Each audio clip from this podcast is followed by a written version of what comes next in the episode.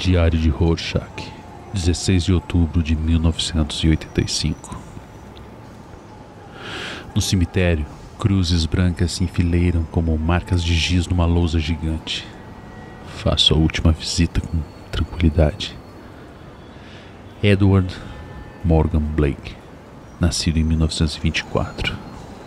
Comediante por 45 anos, falecido em 1985. Enterrado na chuva. É o que acontece conosco. Uma vida de conflito sem tempo para amigos, para. No fim, só nossos inimigos deixarem rosas. Vidas violentas terminando violentamente. Dollar Bill, Silhouette, Capitão Metrópole. Nós nunca morremos na cama, não é permitido. Algo da nossa personalidade, talvez, algum tipo de impulso animal para lutar e se debater, fazendo de nós o que somos. Não importa. Nós fazemos o que deve ser feito. Outros enterram a cabeça entre as tetas inchadas da indulgência, da gratificação. Leitões se contorcendo por abrigo debaixo de uma porca mas não há abrigo, e o futuro aparece correndo como um trem expresso. Blake entendia, tratava tudo como piada, mas entendia. Ele viu as rachaduras na sociedade, viu os homenzinhos mascarados tentando manter as coisas juntas, ele viu a verdadeira face do século XX e decidiu se tornar o reflexo, uma paródia desses tempos. Ninguém mais sacou a piada. Daí, a solidão. Me contaram uma piada. Um homem vai ao médico e diz que está deprimido, que a vida parece dura e cruel. Conta que se sente só no mundo ameaçador onde o que se anuncia é vago e incerto. O médico diz: ah, o tratamento é simples. O grande palhaço Pagliatti está na cidade essa noite. Vá ao show, isso deve lhe animar. O homem se desfez em lágrimas e disse: Mas, doutor, eu sou o Pagliatti. Hello, darkness, my old friend. I've come to talk with you again. Because a vision softly creeping left its seeds while I was sleeping. And the vision that was planted in my brain still remains within the sound of silence. In restless dreams, I walked alone. Narrow streets of cobblestone.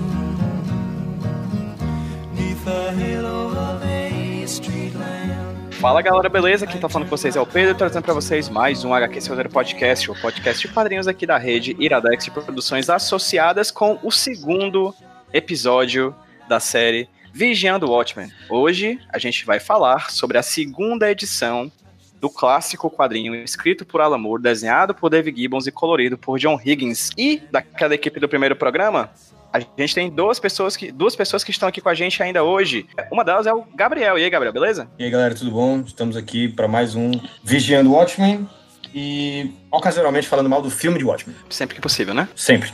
Sempre. E junto com a gente também está o Davi, que fez parte também da primeira edição do nosso podcast, que poderia muito bem se chamar, como o Márcio muito bem lembrou, Watchmanos. Fala aí, Davi. Olá, boa noite. Vamos continuar falando de Watchmen e demorando duas horas para escrever um quadro que você não está vendo, mas está ouvindo. Sensacional. Exatamente. E hoje, nós três estamos aqui no Ceará e vamos fazer uma conexão direta com o Rio Grande do Sul. Não é isso, Pablo? Isso aí. Tudo bem? Como vocês estão? Pablo, que deveria estar aqui, estava assistindo, na verdade, o jogo do Inter, mas. Na... Verdade, e poderia estou... estar gravando podcasts verdade... muito mais famosos. Na verdade, ainda estou assistindo o jogo do Inter e estou revirando a lixeira do senhor Alan Moore, porque todos reviram a lixeira do senhor Alan Moore para descobrir, para analisar seus quadrinhos.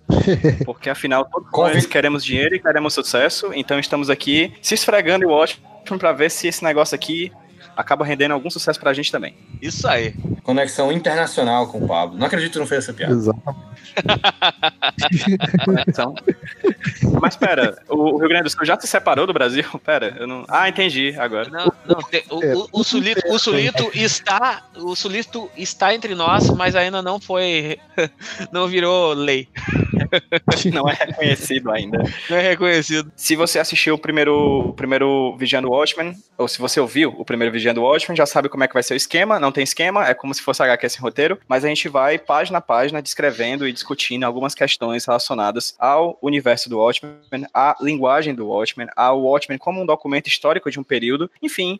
As várias, as várias versões, as várias ideias, as várias perspectivas que a gente pode ter diante de uma obra tão poderosa quanto essa aqui. Mas antes da gente começar o primeiro, esse segundo programa, eu vou fazer para o Pablo a pergunta que eu fiz para os nossos convidados no primeiro programa. E afinal, como ele é o nosso convidado de hoje, está vindo aqui pela primeira vez. Primeira vez que está participando de HQ esse roteiro. Primeira de muitas, né, Pablo? Espero que seja a primeira de muitas. Já tem Primeira mais de muitas. convites aí engatados para você. Então, Uhum. fala aí para quem tá ouvindo a gente, Pablo, o seguinte, cara. Você lembra qual foi a primeira vez que você leu Watchmen? Qual foi a sensação de ter lido Watchmen pela primeira vez? Você lembra qual ocasião? Como é que foi ler essa obra pela primeira vez? Cara, então, eu demorei um pouco pra ler o Watchmen, assim. Quando eu li a primeira vez, eu acho que foi em 2011, 2012. Faz, faz pouco tempo, assim, perto do pessoal que, que é mais truzão de quadrinho, eu demorei um pouco mais. Mas foi uma sensação bem louca, porque eu tava, eu tava fazendo história na época ainda, ainda eu tava nesse curso de de maluco chamado História, não serve pra nada mais agora no Brasil. Quando eu li esse gibi, eu comecei a analisar ele historicamente o quanto ele era importante naquela época e comecei a fazer tudo, todas essas conexões que a gente faz muito rapidamente hoje quando se lê o Watchmen e explodiu minha cabeça assim, foi, foi, foi muito louco assim a quando eu li, né? Primeira vez que eu li, eu li em scan e depois eu corri atrás e comprei uma edição definitiva, daquelas loucas que o cara bota lá na estante fica bonitinho, sabe? Mas eu li ela antes de botar na estante. É um divisor de águas, querendo ou não, tu lê o Watchmen, assim, pelo menos pra quem curte quadrinho de herói, sempre é um divisor de águas, porque ele eleva a narrativa de quadrinho de herói a um um patamar muito, muito alto e bem difícil de alcançar. É, você compra e bota na estante, porque a gente sabe que todo mundo que compra quadrinhos hoje em dia só compra por causa da lombada, né? É a única coisa Exatamente. realmente importante de uma história em quadrinhos, né? E no caso Exatamente. da edição definitiva da Panini, eu até elogiei no primeiro programa a edição definitiva da Panini, eu acho ela muito boa e também tem uma belíssima lombada pra ficar se mostrando pros seus amigos. Ela, ela fica do lado dos meus Pablo? Absolutes, então fica todas elas bonitinhas. assim, sabe? Opa! Sabe? Pablo, Hum. vou fazer também a pergunta que eu fiz para os nossos convidados no primeiro volume dessa série. Como é que foi reler o Watchmen hoje, Pra falar aqui com a gente? Como é que foi a sensação de reler depois de tanto tempo? Então, eu reli agora há pouco. Na verdade, eu já reli o Watchmen. Eu normalmente reli o Watchmen uma vez por ano, assim. Depois de 2011, eu lia quase todo ano ele. Tentar ver se eu achava mais alguma coisa, porque ela é uma obra, ela é uma obra tão cheia de camadas que tu acaba sempre encontrando uma frase que tu lê ela de uma forma diferente e ela- tu liga ela de outra forma na tua vida. Eu acho muito legal isso em Watchmen. Eu acabei de ler a segunda edição e eu acho que é porque eu fazia tanto tempo que eu não li o Watchmen, assim, e tu tem acaba que tu, o Watchmen, tu, normalmente tu lembra de muitas coisas que acontecem, mas tu não lembra bem dizer a cronologia que as coisas acontecem dentro de Watchmen, né? Tu sabe que acontece. E, e eu não lembrava que a segunda edição de Watchmen, que é a que a gente vai comentar hoje, era tão rica em histórias, assim, e o, o quanto ela é uma, um filme, um filme, assim, sabe? A, a- a forma que o Dave Gibbons e o Alan Moore usam essa edição para te levar a viajar por uma história, assim, por várias décadas. É muito, muito interessante. Até pra gente não deixar passar o nome da edição, o nome do capítulo é Amigos Ausentes, né? Que se passa logo Isso. depois da- do assassinato do, do comediante. Isso. É, Biel, por cima, sem falar especificamente das questões que a gente vai abordar daqui a pouco, página a página, como é que foi a sensação de ter lido essa segunda edição? Ainda mais na vibe desse projeto que a gente tá tendo de falar aprofunda- a- de forma aprofundada sobre a HQ. Como é que foi ler essa segunda edição? Eu tava pensando nisso, eu reli ela hoje também. No programa passado eu falei que antes de, ler a, de reler a primeira edição, uma coisa que eu achava que eu ia falar no programa era sobre como o Watchmen talvez seja um quadrinho superado, né? Porque tanta gente foi lá, como o Pablo falou, né? Foi revirar o livro do Alan Moore, tanta gente foi lá ver o que ele fez, aprender com ele, seja de forma correta ou mais questionável. E talvez em 2019, o quadrinho de 86, talvez seja um quadrinho meio superado já, né? Tanto por- pela, pela indústria quanto pelos leitores, assim. Mas aí eu li a primeira edição, e a primeira edição disse que, com certeza não. Com certeza não é um quadrinho superado. A primeira edição é. A gente comentou muito isso no programa passado, em questão de poderosa, né? O Aquino, que não tá aqui hoje, é, o próprio Aquino, que estava aqui semana passada, ele falou de como o Alan Moore consegue, e o Dave Gibbons, colocam uma quantidade absurda de história dentro dessa da, da, primeira edição, né? Em questão de primeiro plano, segundo plano, em questão de como ele usa os recordatórios. E essa edição, então, eu acho que ainda mais. ela tem 27 páginas de quadrinhos. A impressão que dá quando você lê é que ela tem umas 40, assim. Porque acontece tanta coisa e eles contam tantas histórias e de forma tão boa que parece que eu li mais páginas do que eu realmente li. A maneira como ele usa a narrativa do quadrinho, a maneira como ele inter, interconecta os diálogos e os recordatórios com outros momentos e outras, outros pontos da narrativa, em outros momentos históricos, é, é, é, é assim, é fantástico, assim. Para mim, foi realmente um redescobrimento dessa, dessa edição. Acho que, como eu falei da outra vez, tinha uns bons anos que eu não li, assim. Foi, foi, foi realmente redescobrir a edição, a própria obra definitivamente não é um quadrinho superado. A narrativa do, do Dave Gibbons é um negócio assustador, assim. E Davi, como é que foi para ti? Então, eu também reli hoje, hoje cedo a, a edição, e como o Pablo falou, é, eu também não lembrava, é, eu lembrava dos acontecimentos, mas não lembrava como eles estavam é, narrados, né? Tipo, a, a disposição da, desses, desses, desses fatos na narrativa. Não lembrava que já era na segunda edição que a gente tinha esse, esse panorama, né? É legal, como o Gabriel também falou, que a gente tem essa, a gente acessa várias histórias rapidinho, lendo essa, essas 27 páginas, parece que você leu, tipo, vários quadrinhos diferentes, né? Literalmente. Você leu um quadrinho do, dos Homens Minuto lá, na, década de, de 40, mas depois você leu um outro quadrinho lá com os personagens mais jovens, né? Quando eles estavam na ativa, e ao mesmo tempo que você lê o segundo capítulo, né? A continuação direta do, da, da primeira edição, né? Mostrando o, o, o enterro do, do comediante lá e a visita da, da espectral com a, com a mãe dela. Chama muita atenção essa, essa ida e volta que ele faz de, de histórias do passado e no presente e as conexões, né, as transições que, que ele faz de uma de uma cena para outra, muito interessante. E realmente ganha um ritmo muito legal assim para você acompanhar tantas histórias ao mesmo tempo, conseguir condensar muita informação sobre todos os personagens, praticamente todos os protagonistas, coisas novas que até então é legal a gente ir ter essa atenção maior em cada edição. E quando a gente vai lendo num fluxo contínuo, muitas vezes até passa despercebido, mas tipo, nessa segunda edição assim, pensando em quem acompanhou a, o lançamento original, tipo, os capítulos, né, não pegou o encadernado direto. Nesse segundo capítulo capítulo você já tem aí uma apresentação geral e detalhes, né, aprofundamento de todos os personagens que foram citados, né, ou só apresentados na, pela primeira vez na, na, na, primeira edição. Então acho que a história dá um salto muito grande assim de profundidade nessa, nessa edição. Ela é bem importante assim para você setar várias coisas que vão que vão ser importantes no desenrolar da, da, da história mais para frente. Sem dúvida. E é, eu pensei nessa vez que eu, que eu li, eu pensei no presente. A Sally Júpiter visita a mãe dela e os outros personagens vão ao enterro do comediante. E a história, tirando o, a visita do Rorschach à casa do Moloch, né, o ex-vilão, todas as outras coisas acontecem em flashbacks. A gente tem praticamente essa edição inteira ela é de, de background, né, para contar o passado dos personagens e oferecer mais contextos para esses personagens assim. E de vez em quando ela volta ao presente, mostra os personagens no enterro do comediante de novo, por um ângulo diferente e o, a única pessoa que fala nesses, nesses, nesses quadros no presente é o padre. A edição inteira basicamente é de flashbacks, mas não, não há uma sensação, eu acho, de, de fadiga ou de perda de ritmo. É muito bom, é muito, a história é muito boa e é, e é, e é muito instigante ver esses personagens no passado, e ainda mais tentar contextualizá-los com aqueles que a gente viu na primeira edição. Muito interessante. Eu, eu só para comentar, assim, uh, eu acho incrível como a, a, narrativa dessa, dessa segunda edição é cinematográfica, tá? Primeira coisa que, uhum. que, que, me chamou a atenção relendo ela é isso, porque a mudança de quadro é quase como se fosse frame de filme, assim. Tá se ali Júpiter conversando com a. Tá, tá as séries, na verdade, Júpiter conversando ali, e elas passam, tira uma foto, pumba, cai lá nos Minutemen. E aí volta num, num, numa foto, naquela foto volta para o tempo normal, né? Para pra, pra atualidade dentro da história. E aí tu vai de novo, daqui um pouco, tipo um símbolo, pumba, cai de novo e tu volta, tu vai para a visão do, do Manhattan lá no Vietnã com o comediante. E assim vai indo ó, toda a história. É muito interessante esse formato de roteiro que o, o Alan Moore entrega pro Gibbons e o Gibbons faz de uma forma esplêndido, assim. E outra coisa que vocês comentaram sobre ser, tipo, tu lê o gibi e tu vê muitas histórias dentro dele, eu acho que também é muito por causa da carga de textos que tem dentro do, do gibi.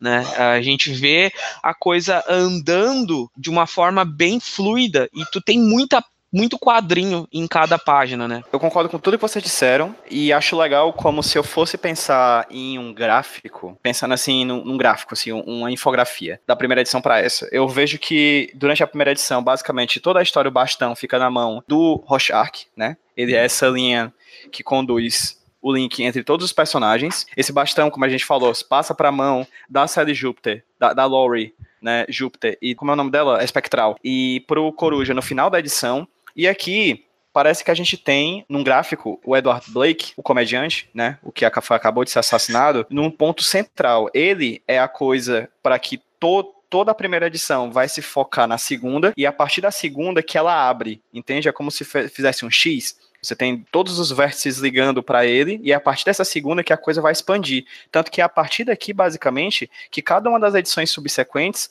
elas vão ser focadas em um personagem. É ele que linka todos eles, é ele que linka o passado e o futuro, porque é ele que faz parte do primeira, na primeira geração de Minutemen e é ele que faz parte da segunda geração de Minutemen. Ele é esse personagem que reúne passado e presente e reúne todos os personagens dessas duas gerações, né? E a partir desse, dessa reunião de personagens, dessas linhas que se encontram nele, após a morte dele, que a história vem e pode finalmente se desenvolver. Começando da primeira página, certo? Vamos fazer a metodologia que a gente fez no primeiro programa. A gente vai falando cena a cena sobre cada uma delas. Vou fazer uma descrição bem por cima, caso os meus colegas de conversa queiram, de conversa queiram aprofundar essa minha sinopse, fiquem à vontade, tá? Nesse, nas primeiras páginas dessas edições, da página 1 até a página 4, é a página que a gente tem um contato da mãe com a filha, né? A Laurie, a Laurie com a, a Laurie Júpiter, a segunda espectral, com a primeira espectral, a Sally Júpiter, sua mãe, que no caso está vivendo em uma espécie de asilo na Califórnia. Ao mesmo tempo em que, simultaneamente, está acontecendo os preparativos da, do enterro do Edward Blake, do comediante, em Nova York. E aqui, novamente, a figura do, do John Higgins, né, do colorista, brilha, né? A gente tem cenas, é, fica revezando que nem aquelas cenas que a gente teve no primeiro volume da investigação dos policiais e da morte do Edward Blake, esse flashback de ida e volta, sendo que aqui o revezamento é geográfico, né? A gente tem uma cena, hum. um quadro em que a gente vê Nova York chuvosa e no outro quadro a gente vê Califórnia ensolarada. E fica nesse revezamento. Nova York e Califórnia, Nova York e Califórnia, no decorrer basicamente dessas quatro páginas, na verdade dessas duas primeiras páginas, porque depois a gente tem outros tipos de revezamento entre as imagens, né? E novamente, como eu falei, o trabalho do John Higgins brilha aqui. A gente tem tons escuros para chuva em Nova York, tons muito, muito, muito claros, bastante contrastantes com o sol californiano. Vocês têm algo a acrescentar, algo a falar sobre essas primeiras quatro páginas? O que chama a atenção primeiro realmente é essa brincadeira com as, com as cores, né? As cores frias e as cores quentes. E também esse, o texto, na verdade, é uma das coisas como foi comentado antes, ele também me chama muita atenção, porque ele vai fazendo essa ligação, né? Acho que não sei se vai até o final do quadrinho, acho que sim. Acho que até essa, a, cena do. Ao final da cena do, do, do, enterro, tudo que a gente tem de texto é essa fala aí do, do, do sacerdote, né, no, no enterro. E aí as falas dele vão se conectando, assim, aos poucos, com que a, a Sally vai conversando com a, com a, filha dela e tal. E ao mesmo tempo, acho, do terceiro quadro da. Na verdade, os primeiros quadros da, da página, da primeira página, sobrepõe, né, as vozes delas na, nas imagens do, do, do enterro, para mostrar que a, a Laura, de alguma maneira, ela tava meio que mentindo ali pra mãe dela, né? Ela faz essa brincadeira do narrador, né? Do recordatório que não é tão confiável assim, né? As imagens mostram uma coisa e a fala dela mostra outra. Eu acho legal isso desse contraste, é para mostrar como eles tentam, né? a equipe, ela tenta constatar que como é a vida fora fora dessa aposentadoria da Sally, né? E, a, e como é a, a vida dentro da, dessa panela de pressão que é Nova York, né? De como ela, ela é sombria, ela é ruim, ela ela traz o pior de cada pessoa, assim. E Canga do Califórnia é ensolarada, é bonito. Por isso eu acho legal, assim. E aí até faz essa conexão, tanto que tem uma conversa entre as duas e ela fala assim: ah, tu deveria vir morar na Califórnia, que é muito melhor. Tu te sentiria melhor, não sentiria tanto frio, aquela coisa toda, sabe? E aí isso é constatado o tempo inteiro sendo mostrado entre a, o enterro, né, do, do, do, comediante e a conversa das duas naquela casa de repouso. A fala da, da série, ela mostra, é, apesar dela estar nesse, nesse ambiente que é todo ensolarada tal, tem as cores quentes, parece é, demonstrar aí um certo otimismo, mas ao mesmo tempo ela fala coisas meio melancólicas, né? Porque a, a Laura sempre ela reforça ali que, que as coisas não são tão boas assim, que ela passou. Depois que ela vai comentar sobre o, o comediante, né? Ela relembra as coisas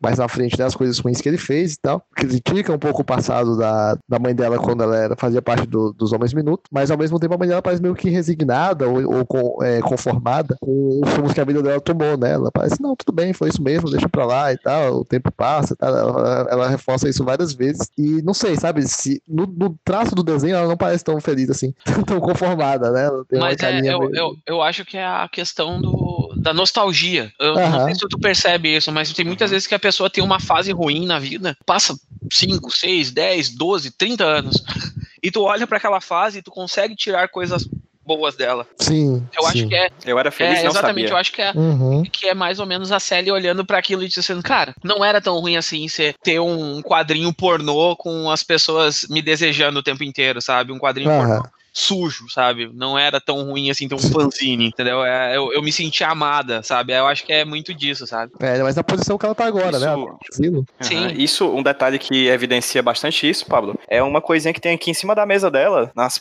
na página 3, nos, nos, nas, nos quadros 2 e 4, que é um, um certo perfume de um certo Adrian Veidt chamado Nostalgia, né? Uhum. Que é, É, isso. é, acho que é exatamente. Tá, tá aí, acho que, que é um sentimento que evoca, que é sempre evocado nas conversas entre os Minutemen, né? O final da Uhum. primeira edição, a gente tem aquela conversa do Coruja com a Espectral, é, relembrando os bons tempos, e aqui a conversa da mãe relembrando também os seus bons tempos, bons tempos num, num- numa época de nostalgia. Eu acho interessante, assim, é, a conversa da série Júpiter com a mãe dela, né? Porque ela claramente rejeita muito essa figura materna, né? A, a gente não sabe ainda como é a relação dela com o pai dela, o ex- o ex-marido da, da mãe. É, a gente vai descobrir depois.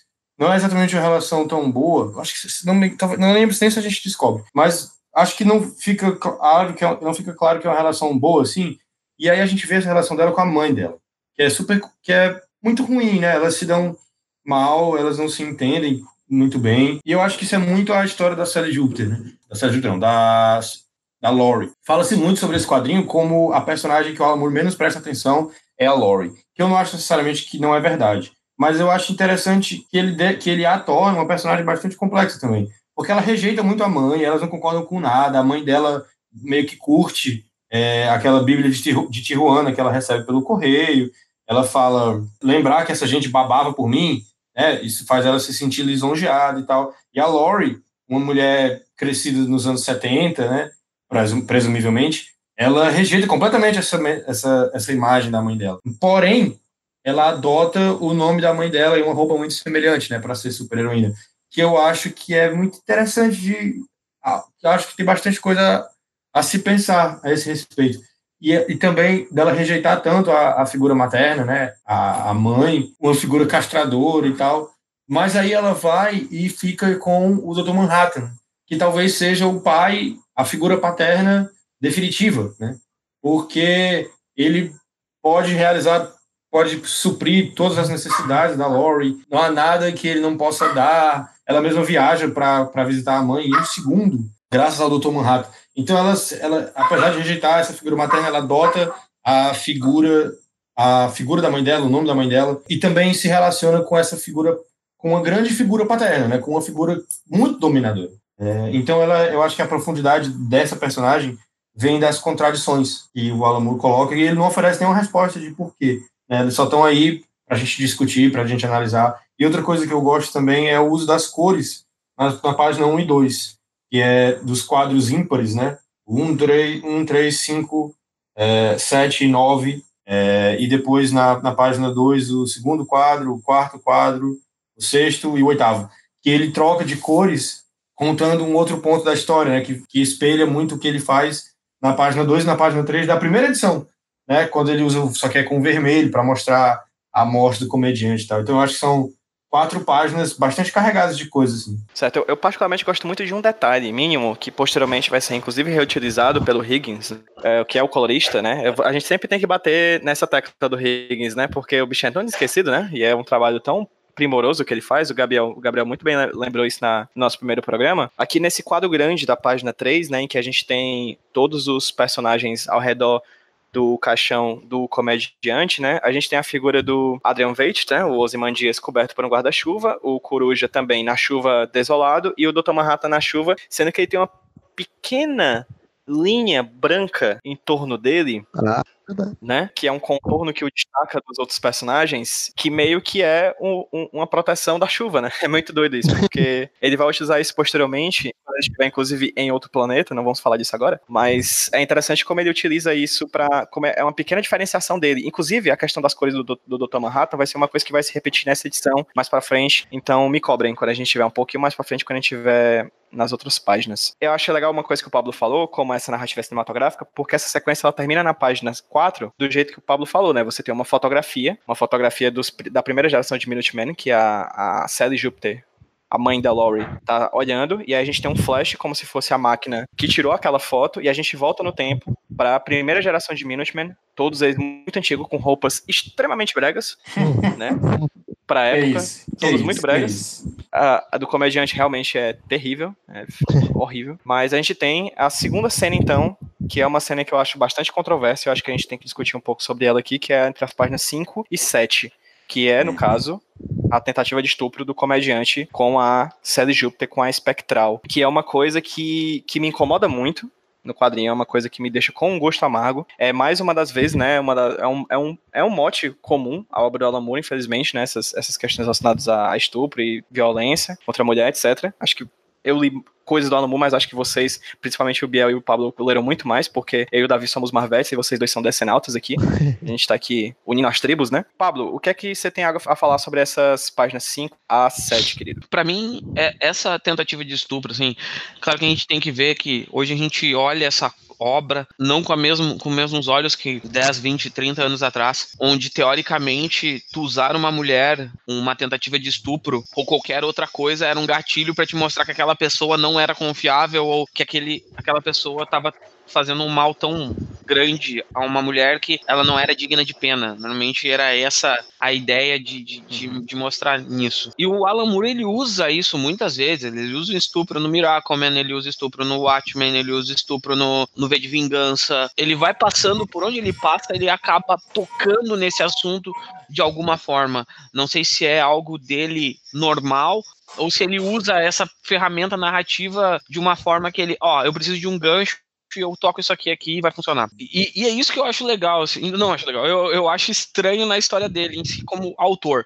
tá? Mas não quer dizer que seja ruim isso que ele tá fazendo, assim, porque o que, que ele tá fazendo, o que ele faz com o comediante? Ele pega o comediante e diz assim, cara, o comediante foi atrás da Sally, a Sally negou ele, disse que não queria aquilo com ele. Ela ele espancou ela, é, ele espancou ela e olhou pra cara do cara e disse: Tu gosta de ver as pessoas sendo espancadas ou eu sendo espancado? Que ele fala pro encapuzado, né? Ele não faz o ato, ele não termina o ato porque a Sally é salva. Mas de alguma forma ele quer mostrar assim, cara, esse cara aí ele é um cara ruim, mas fica de olho nele, porque ele tem uma visão de mundo muito singular. Tu vai acabar odiando, mas tu vai entender ele também durante a história. Sabe, eu, eu, acho que é isso. Ele tenta botar o dois pesos e duas medidas nessa parte aí da, do estupro, da tentativa de estupro. Assim. Lendo agora essa segunda edição e comparando com a primeira, eu acho que acontece com o comediante aquilo que aconteceu em uma escala muito menor com o Rorschach na primeira edição, né? Que é aquela coisa dele ser o centro da, da, da atenção na, no, no, capítulo, né, digamos assim, e aí de alguma forma você é meio que tentado a, a, entender o lado dele, embora ambos sejam dois caras bem escrotos, né. E aí o que acontece? Como todos os flashbacks eles vão focar muito no, no comediante, e até, enfim, sem, sem adiantar muito, mas lá nos últimos você vai ter uma é, exposição do, do, do, de como ele encara as coisas que de alguma forma faz sentido dentro da, da crítica que o, que o, Alan propõe ao gênero de super-herói, por extensão a, ao modo americano de, de, uma, de uma maneira geral, coloca ele nessa, nessa posição, assim, né? Tipo, ele, ele se torna o, o centro da, da, da, narrativa, pelo menos nesse, nessa parte da história, mas não, não necessariamente faz dele um cara bacana, né? É, e aí essa sequência, ela é. Ela tem coisas muito. que mexem um pouco comigo, porque, tipo, é como a gente falou lá no começo, né? Que, tipo, é visível, visualmente a parte mais é, ridícula, né? tá, tá os caras lá de tanguinha e tal, não sei o quê. Mas é onde tem a cena mais pesada também da, da, da história, é, narrativamente falando, né? Agora, em termos de linguagem, as páginas 6 e 7, eu gosto muito delas. É, é, apesar delas mostrarem uma cena que eu não gosto muito, mas eu gosto do, do, trabalho de planejamento das páginas, na verdade. Nessas duas páginas que segue o grid de nove quadros, né, que é o famoso do, do próprio Watchmen em si, da série toda, eles fazem aquele... Tem uns teóricos da comunicação, na verdade, dos quadrinhos, perdão, defendem que o quadro central, a porção central da página é, é onde está a, a, parte mais importante da, da, narrativa naquela, naquela página, né, o, acho que o, o Guido Krepax ele também defende isso um pouco na, na, na construção das páginas dele. E olhando para os quadros centrais da página 6 e 7, você tem ali um. Primeiro você tem um. Na verdade, as duas páginas elas têm um, uma certa simetria, não tanto quanto a terrível simetria, que vem mais à frente, uhum. mas você tem lá no quadro central, tipo. A linha, páginas... a linha central dos quadros, né? Isso, isso, isso. É, é bem, é bem semelhante ao que está acontecendo, porém com, momentos diferentes da, da narrativa, né? Você tem no, na, na página 6 o, o ataque, assim, do comediante à série, né? E na página 7 você tem o, o encapuzado chegando e fazendo exato movimentos muito parecidos, na verdade, para poder é, salvar ela. E aí na página 7, o, acho que o sexto quadro, que mostra aí o, o comediante sendo segurado aí pela, pela camisa, esse quadro ele se repete várias. Não esse, não necessariamente esse, mas esse, esse enquadramento, né? Esse, esse gesto, ele se repete várias vezes durante essa edição e durante o quadrinho todo, na verdade, né? Muitas vezes com o próprio comediante sendo segurado aí pela, pela camisa, com a própria cena do, do assassinato dele, e outros personagens também vão aparecer desse jeito, né? Sendo encarados assim e, e segurados por alguém prestes a, a, derrotar eles, né? É uma coisa que vai ser bem recorrente, uma imagem bem característica do, do quadrinho que vai, vai, ser, vai voltar várias vezes durante a, a edição. E como tudo no, no roteiro do Alamur é bem planejado, também não é por acaso que esse enquadramento volta, né? Em situações diferentes, momentos diferentes da, da história do personagem, mas para mostrar que aquele ainda é o mesmo cara, né? O mesmo cara que tá ele apanhou de diferentes maneiras, por diferentes motivos, mas isso foi é, levando ele até o ponto em que a narrativa dele chegou na história de algum modo. Pois é, essas três páginas, né? Acho que as, a página 6 e 7, né? Sem dúvida, duas das páginas mais famosas do, do quadrinho inteiro, né? É, eu gosto muito da página 5 porque eu acho que fazendo, exagerando um pouquinho, talvez, mas eu acho que elas são o equivalente quadrinístico a uma tentativa de plano sequência, né? que os quadrinhos não permitem, né? já que não há movimento, mas de vez em quando autores tentam fazer isso. Por exemplo, na primeira edição do, do Gotham City contra o Crime, né, no original Gotham Central, que aqui foi relançado só como Gotham, é, que é aquele quadrinho do Brubaker, do Ruka, do dia a dia do, da delegacia de Gotham, na primeira edição eles tentam isso também. Eles tentam, acho que em duas páginas eles tentam fazer uma sequência que é o equivalente a um plano, seria um plano de sequência se o quadrinho pudesse se mexer. E eu acho que nessa página 5 ele tenta fazer uma coisa, o Dave Gibbons tenta fazer uma coisa semelhante, é, que você vê os personagens quase caminham pela página, né? Em ordem, assim, em linha reta, do primeiro quadro para o segundo, em progressão para os outros três, até chegar nos dois últimos. E os dois últimos, se fosse um plano de sequência, a gente notaria a forma como ele muda o tom da cena sem dar um corte, né? Sem mudar o enquadramento, porque eles mal trocaram de local, né? Eles andaram tipo, cinco metros, eu acho, do local geográfico onde eles estão no primeiro quadro para onde a, onde a espectral está no, no, último quadro. É, e é muito engraçado como o tom da página muda de uma forma quase imperceptível. Porque como você, o Pedro falou do, do, ridículo dos uniformes e tal, e é verdade, mas são uniformes tão coloridos, né? Tirando o da, da outra jovem, eu não lembro o nome agora, mas são uniformes tão coloridos e tão. A silhueta, exatamente. Mas são uniformes tão coloridos e tão calorosos que você não repara, você mal presta, presta atenção no local quase opressor onde eles estão, né? não tem janelas abertas e tal. Só no penúltimo quadro, quando, quando, eles se, quando, eles se, quando os outros personagens saem da página e tá só espectral, você nota como ela tá sozinha. Né? E aí vem o último quadro, quando ela tá se despindo, e tem só esse balãozinho aqui, só um balãozinho puxando para fora do quadro, com só um oi, beleza. Algo nada ameaçador, olhar é, em si próprio, né? Mas colocando nesse contexto extremamente aterrorizante. Tem, tem uma quebra, né? Tipo, tu falou agora, eu tava, eu tô aqui olhando a página, tipo, nos cinco primeiros quadros, você tem essa profusão do, dos, dos uniformes e dos textos, né? Extremamente verborrágica. Sim.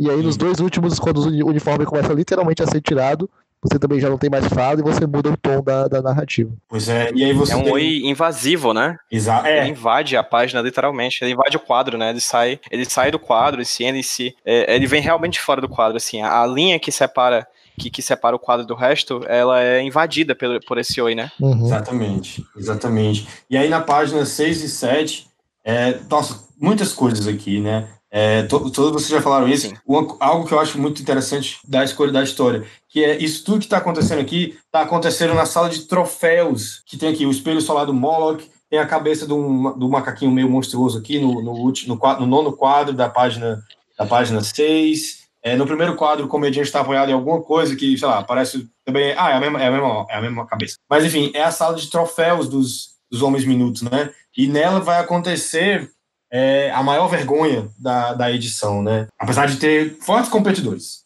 no, no decorrer da, do quadrinho. Vai acontecer essa grandíssima vergonha nesse local, né? E, assim, a gente estava falando sobre estupro em si na ficção, né? Que eu acho que é uma discussão super válida. Assim. E, e, o Alan Moore, de fato, ele é algo que ele acho que dá para dizer que ele gosta de usar porque ele usa muito. Mas Neil Watchmen especificamente, além de falar muito do comediante e ele fala muito do comediante essas duas páginas, mas e fala muito da, da própria espectral, se você contextualizar com as páginas anteriores, quando ela fala de ver o passado com outros olhos, o que é algo que complica muito a revista, complica muito a personagem, deixa ela, não de complicar de colocar de maus lençóis, mas de tornar a personagem realmente muito complexa, porque ela fala isso de, de ver o passado de forma diferente, logo antes dessas duas páginas, né?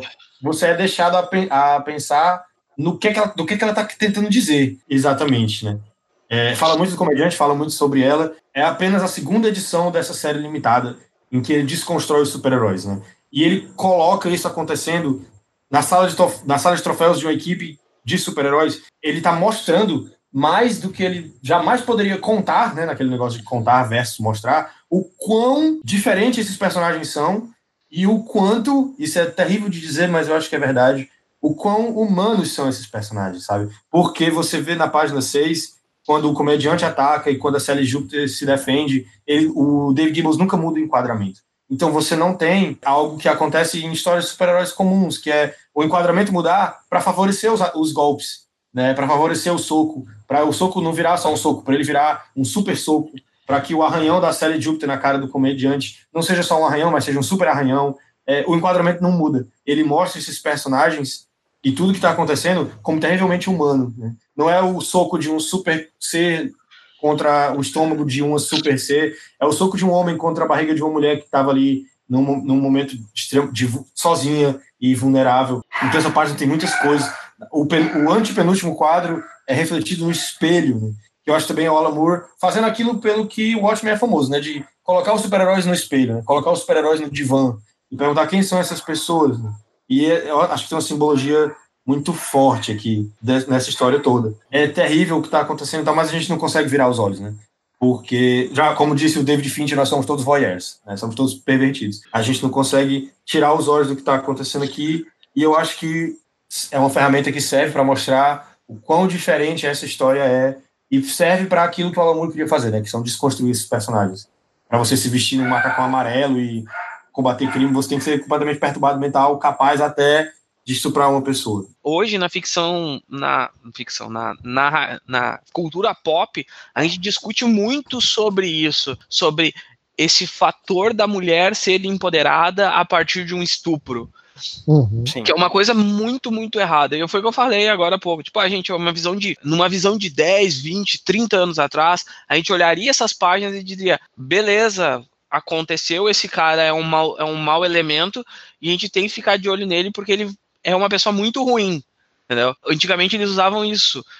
Eu acho que a ideia do humor nesse quesito é mostrar, cara, esse cara é tão maluco que ele tentou estuprar uma mulher, ele apanhou por isso, ele saiu rindo de dentro da sala após tentar um estupro, e mesmo assim ele é um cara muito complexo que tu vai ter que analisar ele dentro dessas 20 páginas que ainda faltam dessa edição. Uma coisa que eu uhum. gosto de ver nessa, nessa edição do, do, do Watchmen, tu nunca tem a visão do comediante pelo comediante. A gente tem a visão do comediante a partir dos outros. É uma coisa que eu acho muito interessante nessa segunda edição, porque é a visão que os outros tinham do comediante e não a visão que o comediante uhum. tem dos outros, né? Que é uma coisa que eu acho errada quando fazem Before Watchmen e botam ele como um, um cara principal de uma de uma minissérie, assim.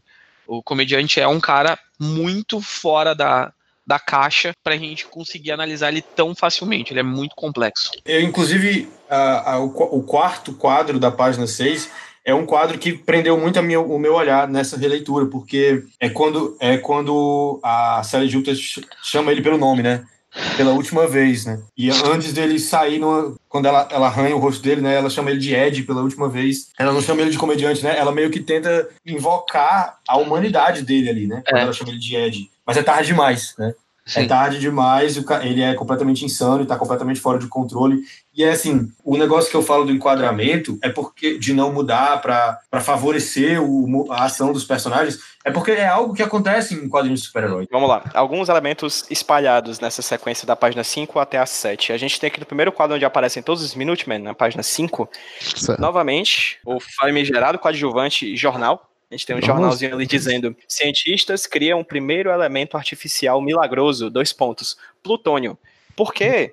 Isso aqui, tal qual os, os Minutemen do passado, a gente está vendo aqui a, a descoberta da energia atômica com bons olhos, né? Aqui a gente está vendo aqui do lado do jornal, a gente tem um calendáriozinho dizendo outubro, não dá para ver diretamente qual dia, mas dá para ver que o ano é, é alguma coisa 40, né? 1940. Uhum. Então a gente está vivendo aqui, nesse período histórico, a excitação da energia atômica. A gente vai saber dali a alguns anos que ela vai ser utilizada como arma, né? E Sim. essa arma vai se personificar, inclusive, na figura do, do Dr. Manhattan, né? Uhum. Mas aqui, pelo menos, assim como os super-heróis, a, bom, a, a energia atômica e os super-heróis são vistos como a esperança. A esperança daquele mundo, a esperança do futuro, a esperança de uma energia ilimitada e até então, abre aspas, limpa, né? Como era, como se pensava à época, né? Beleza. Seguem, seguem as páginas e tudo mais. A gente tem, como o Davi muito bem falou, entre as páginas 6 e 7, 18 quadros, né? Espalhados 9 quadros em um- uma página, 9 quadros no outro, mas na linha central dessas duas páginas a gente tem um espelhamento, né? O primeiro, a primeira página,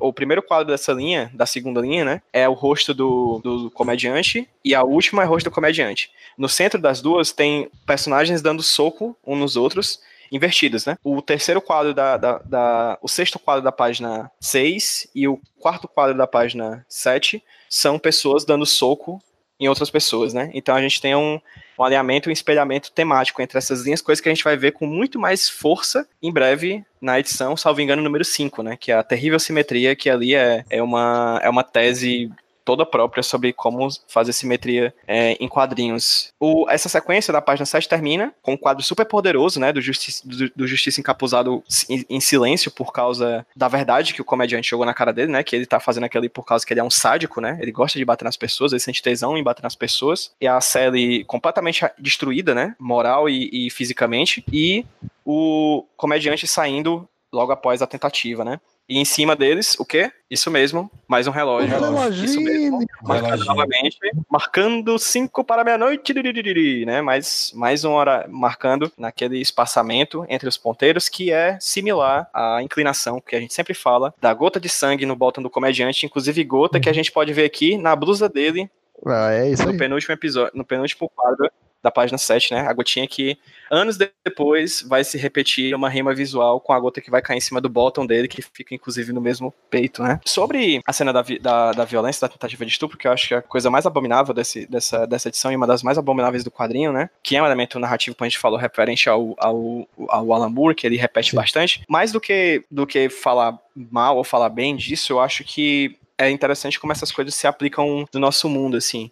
Uma vez eu tava lendo um, um quadrinho nacional, né? É legal, é sempre bom pontuar que a gente tá falando aqui são quatro homens, né? Nunca a gente, a gente tá falando daqui com coisas que a gente, enfim, temos nossos conhecimentos de causa e as nossas simpatias com, a, com as causas, mas, né? Quatro É, homens dá- falando, né? A gente fala não de- tem. A gente tem um, Nosso lugar a gente tem um lugar de fala. É horrível, é péssimo, completamente, de, cometa- Pra- completamente horroroso é aqui nesse- nesse- coisa nesse tema. Que, a gente pode falar. A gente- pior coisa possível. O que é que eu queria falar? Uma vez eu tava lendo um quadrinho nacional, que eu vou dizer o nome aqui, mas vou tirar na edição. Pois é, voltando a. Voltei e cortei o, número, o nome do papel, o nome do quadrinho, pra quem tá ouvindo não ver um spoiler. Mas nesse quadrinho a gente tem a relação entre dois personagens que são um casal. E é um relacionamento muito violento, assim, né? Ele trata ela super mal e tudo mais. Mas vocês lembram que no final, ela, ela apaixonada por ele, corre pros braços dele, né? Porque sabe que ele quase, quase foi morto, né? Vocês lembram disso, né? Sim, sim, sim. Mas é mais ou menos isso que acontece. Eu tô fazendo um grande resumo. E eu lembro que quando eu li esse quadrinho, isso me incomodou muito, muito, muito. E eu li mais ou menos na mesma época que a minha noiva também leu. A, a Amanda também leu esse quadrinho. Então eu fui discutir com ela sobre isso. E eu lembro que ela me falou, eu falei para ela, olha, isso me incomodou por causa disso, disso, disso. Eu lembro que ela me falou uma coisa que até hoje ficou na minha cabeça, que é assim, é incômodo, mas acontece. Exato. Né? Hum. É incômodo, mas existe. Né? E nisso eu lembro da minha família. Eu tenho pessoas na minha família, por exemplo, cujo marido espancava a esposa, tiveram filhos, tiveram uma vida e tiveram uma vida de violência, infelizmente. E hoje convivem pelos filhos. É horrível. É o tipo da coisa que eu nunca, nunca, hoje em dia é inadmissível. E, cara, que bom que é inadmissível. Que bom. Assim, inadmissível nos nossos ciclos, né? Porque É, no Deep é, Brasil, né? No Deep, É, no Deep é, é, Mundo, Fala No assim, Mundo, esse cara, né? putz, não é bem assim.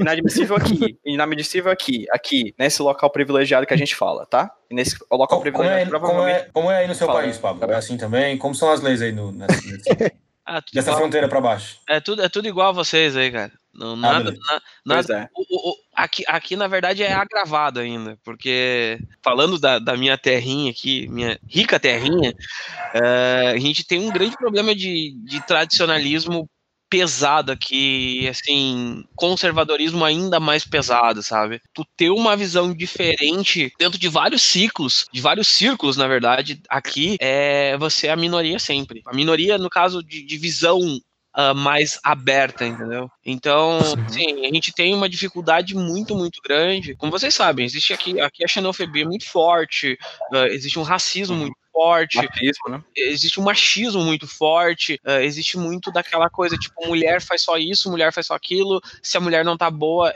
eu dou uns tapa nela e resolve, sabe? Tem. E assim, eu já ouvi coisas dessas de colegas de trabalho, assim, tipo, colega de trabalho um tempo atrás eu podia dar um tapa na minha mulher e nada ia me acontecer. O cara falava assim, sabe? E é difícil tu lidar, porque um homem de 60, de 40, de 50 e poucos anos viveu isso, sabe? Viveu essa violência, essa liberdade de ser violento, sabe? Então é meio que tipo, ah, eu vou ficando mais velho e eu vou ganhando a liberdade de poder falar o que eu quero, bater em que eu quiser, reclamar que o negro entrou dentro da minha casa ou entrou dentro de do meu estabelecimento, sabe?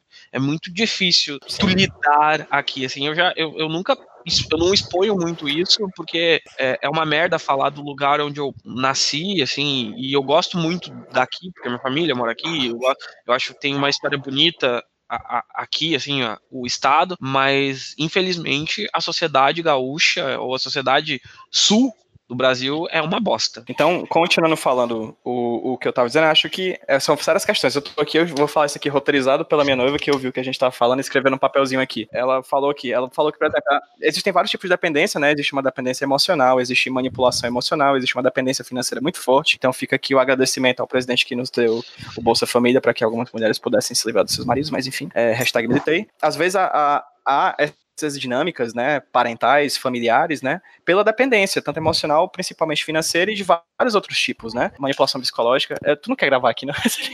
Eu tô, eu tô ouvindo. Enfim, é, é, pois é, ela vai aparecer na edição final. É isso, é a participação especial. Então, É, assim, egg. como eu falei, como eu falei, a gente aqui, quatro caras, né, muito privilegiados por N motivos, né? A gente tem um local horrível para discutir sobre essas questões, mas infelizmente é o que acontece e é impactante ver isso que o que acontece em um quadrinho de super-herói. É impactante a gente ver, ver isso. Essa, essa é uma questão. Vamos, vamos pular? Eu tô, tô tão incomodado de falar sobre essas A questões. última, a última, a última coisa que eu queria falar sobre isso é que é um assunto automaticamente muito sensível, né? Porque dispara gatilhos em várias pessoas você tem que ter muito cuidado na hora que você vai escrever isso, importa que, não importa quem você seja. É, a un- o que eu acho, só o que eu estava tentando dizer com tudo que eu falei sobre essas páginas, incrível, a gente está meia hora nessas duas páginas, que eu acho que o ele não escreve ni- no, da forma que, por exemplo, os encarregados de Game of Thrones escrevem esse tipo de acontecimento, sabe? Eu acho que ele escreve com, se a gente pode falar, pelo menos com a atenção que, que, o, teor da, que o teor das páginas mereciam, entendeu? É, a gente pode discutir infinitamente o, se funcionou, se não funcionou, se precisava, se não precisava, se era necessário, se não era necessário, mas ele ainda assim escreve melhor, porque afinal ele é o Alan ele escreve melhor do que quase todo mundo escreveria e eu falo Game of Thrones porque é esse exemplo gigantesco, né? Um fenômeno que todo mundo estava lá para assistir é, e que trata de temas iguais de forma tão pior, né? E de forma tão mais desleixada de forma tão menos atenta e, e displicente, né? E, e, Descuida, e tem- exatamente. Uhum. É, é só, só para eu fechar a tampa do bueiro, tá? Pra- ou se vocês querem falar, mais gente, alguém falar, fala, mas eu queria só fechar a minha parte então, da tampa do bueiro. Eu acho que é tão impactante pra nós também, é porque é um quadrinho de herói. Tá? Quadrinho de Sim. herói ele sempre foi algo solar, algo bonito. A gente estava saindo de um. eh, isso aqui ele, ele marca o fim da era de bronze e o começo da era da era sombria, da era, de, da, da era das trevas, né? Que, que é chamado, chamado pela, O pelo Grant Super Morrison chama, Gods do, do, do Grant Morrison, né? Então, isso inaugura um novo momento dentro dos quadrinhos, que é um momento soturno, sombrio, horrível, onde muita gente vai querer usar essa ferramenta de estupro, ferramenta de violência extrema contra pessoas. ah, eu acho que Pra marca. chocar, né? Pra chocar. É, exato. Uhum. É, é, O, o próprio Alan Moore já usou, já usou estupro só pra chocar, né? Tá aí o É. neonômico, né? É. Ele próprio já caiu nessa armadilha tão fácil de se cair, né? Ele mesmo já caiu. é, Piada mortal. né? É, piada mortal. Mas sim, eu acho que é mais. O que ele, ele é mais impactante porque é assim, é um quadrinho de super-heróis. Quando você Uhum. comprava aquele gibi, você queria ver super-heróis. Na segunda edição ele te toca na cara um bagulho assim: toma, isso aqui não é super-herói. Isso aqui é outra coisa. Esquece tudo que vocês estão lendo. Você vem daqui desligado. Esquece Superman com 7 mil poderes diferentes. Um, um personagem que. Um, um Batman que tem todas as roupas do arco-íris. Isso aqui não é aqui. Isso aqui tu não vai Hum. encontrar aqui. Isso aqui é a quebra de um mito. Ponto. Daqui a gente segue a história, entendeu? Na verdade, toda essa edição é quebra de um mito, né? Se a gente parar pra analisar. Todo, mas é, esse, esse é o ponto alto dela. Indo adiante, vamos lá. A gente sai dessa cena na página 8, e Uhum. entre a página 8 e página 9, a gente tem uma outra passagem de tempo. Na página Peraí. 8, a gente tem essa conversa que- final da Laurie. Não, era, eu achei que você ia pular o primeiro quadro da página 8. Exatamente isso. Tipo, tem a, a crueldade não, a gente final, tem- né? Que é o enfiar a faca e torcer, né? Que é o primeiro quadro da página 8, né? Que é quando nem o cara que a ajudou é simpatético, né? Nem ele mostra, demonstra o mínimo de, de compaixão. Isso. E aí a gente salta para essa conversa da Laurie com a Sally, né, filha e mãe, que é o término e tudo mais, que ela, ela fala sobre, sobre, sobre esse passado ainda glorioso dela e tudo mais, apesar dessa lembrança terrível do passado, e a gente salta pro cemitério, focando na figura do Ozymandias, do Adrian Veidt, né, Uhum. e tem essa, essa transição belíssima da página 9, em que a gente tem uma câmera que se aproxima do rosto dele, e em algum momento choca-se, corta pro Adrian Veidt vestido de Ozymandias já no passado, para a reunião do segundo grupo de, de Minutemen, já nos anos 70, né? 70 ou não? Eu não lembro. Eu acho que Não. 70. É. Eu acho que 70. Set- É, 60, 70 por aí. Deve ser 70, É. não, deve, deve ser final dos 70, né, aqui, porque eles não foram muito tempo, não. E a história se passa em 85, né? 85. É. Isso, isso. E Ah, aqui, então sim. novamente, a figura que une os dois pontos, né? Une o- os primeiros Minutemen, o segundo grupo de Minutemen, e aqui a ligação do Veidt com, com esse segundo grupo de, de Minutemen é, novamente, o falecido comediante. Vocês têm algo a falar sobre essas duas páginas, as páginas 8 e 9? Tem só um detalhezinho que a gente comentou na, no primeiro programa e eu realmente não lembro onde ele vai dar mesmo. talvez seja super importante, talvez não sirva de nada na história. Mas é aquele é, dirigível, o balãozinho, sei lá, que fica voando lá no céu várias vezes. E aí lá na ceninha, no, no último quadro da página 8, que tem lá a cabecinha do duas mandias com o guarda-chuva lá em cima, tem lá o, o balãozinho voando de novo. Não sei se ele volta, não sei. É isso, o Zeppelinho. O Led Zeppelin. O Led Zeppelin. Exatamente. Zeppelin, Zeppelin de LED. A gente tá falando só das E- páginas 8 e, e 9, ok. né? Isso. Eu gosto que a a mãe da, da, da Lori, a Sally, ela se mudou, né? Ela saiu de Nova York e se mudou para Califórnia, né? Que é algo que você, que é algo que é comum, que é pelo menos recorrente em vítimas de abuso, né? A gente não sabe quanto tempo se passou entre, entre morar em Nova York e morar na Califórnia, mas o fato é que a gente sabe que ela se mudou, né? E, e ela fala que chove em todo lugar, tanto sobre os justos quanto sobre os injustos. Mesmo na Califórnia, né? Ela foi busca, buscar um lugar ensolarado e tal, acho isso interessante. Acho interessante também notar o cabelo da, da Lori, só entrando na, na outra página, que é a página 10, mas o primeiro quadro da página 10 tem, uma, tem a Lori frontal, né? A gente vê o cabelo dela, e ela usa esse mesmo cabelo no início da edição, na, na página 8, por exemplo, quando no, esse quadro grande tem o, dá para ver o cabelo dela mais ou menos de frente também, o, o penteado é similar, né? Ela mudou muito. É, e o trabalho incrível do, do Dave Gibbons de conseguir mostrar os personagens mais velhos e mais jovens com, com facilidade, assim, mas ela mantém esse penteado. Talvez porque na edição passada a gente vê como ela sente saudade, né? Tanto ela quanto o Coruja, eles sentem saudade do passado também, né? Então talvez um resquício que ela guardou conscientemente ou inconscientemente. Eu achei legal reparar isso, só reparei disso nessa leitura também. E eu gosto do capitão, o cara que tá falando, fazendo o discurso, como ele tá barrigudo. Sim, eu, sim. Eu ele também tava na primeira, na, primeira, na primeiro grupo, tava? Ele não, não, é o, não, não, ele é o comediante. Ele é o líder, ah, né? verdade. Muito mais esbelto, né, na primeira. Uhum, Caramba, uhum. é mesmo, ele aparece aqui, ó. Eu voltei no tempo aqui. Caralho, que louco. Tá outra pessoa, né? E assim, com as mesmas coisas, né? Partindo um pouquinho para as outras páginas, né? Que são as páginas 10 e 11, que é onde termina esse flashback do ponto de vista do Ozymandias, né? Ele encontrando um comediante com outro uniforme, com outro, com outro ponto de vista, né, muito mais violento e completamente cético daquele grupo de super-heróis, né, é, ele já, afinal, ele e o Capitão, é interessante, né, ele e o Capitão Metrópolis são as duas pessoas que se uni, que uniram, se uniram no primeiro grupo de, de Homens Minuto, e eles são as pessoas que ainda estão aí no segundo grupo de Homens Minutos, e são visões completamente diferentes, né? Um completamente cético, o outro completamente esperançoso, por mais que seja uma esperança muito louca, assim. É engraçado, eu peguei uma frase dele, deixa eu ver se eu acho aqui, do, do Capitão, Capitão Metrópole. É, As forças especializadas da lei estão inertes, o crime não. Novos hum. males sociais emergem a cada dia. Promiscuidade, drogas, subversão universitária. É basicamente o Weintraub, né? O Exatamente. ministro da, da educação, né? É igual.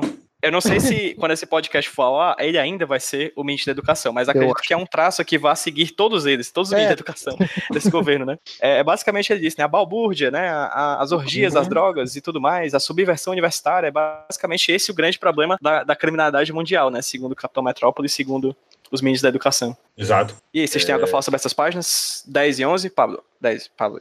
Pablo tá calado? Não, eu, é, a 10 e 11 eu acho legal pela, pela a forma, né? Porque tu vê o. Vocês lembram que o comediante, quando ele entra no primeiro grupo de Minutemen, ele tem 17 anos, né? Só. Ele é, ele é, um, ele é super jovem, né? E como ele era sádico e continua sendo sádico, né? E ele percebeu já que como funcionam as engrenagens do mundo, né? Ele diz, ah, cara, nada que vocês estão percebendo aí vai. Tudo que vocês estão olhando aí é só coisas pequenas, existem coisas muito maiores para um para pessoas como nós se preocupar e vocês estão olhando para briga de bairro, traficante, coisas do gênero, né? É, Eu acho muito legal essa visão dele aqui nesse momento que tipo é um tapa na cara desse monte de herói que não sabe porra nenhuma da vida, né? Inclusive, o próprio Rochard, né?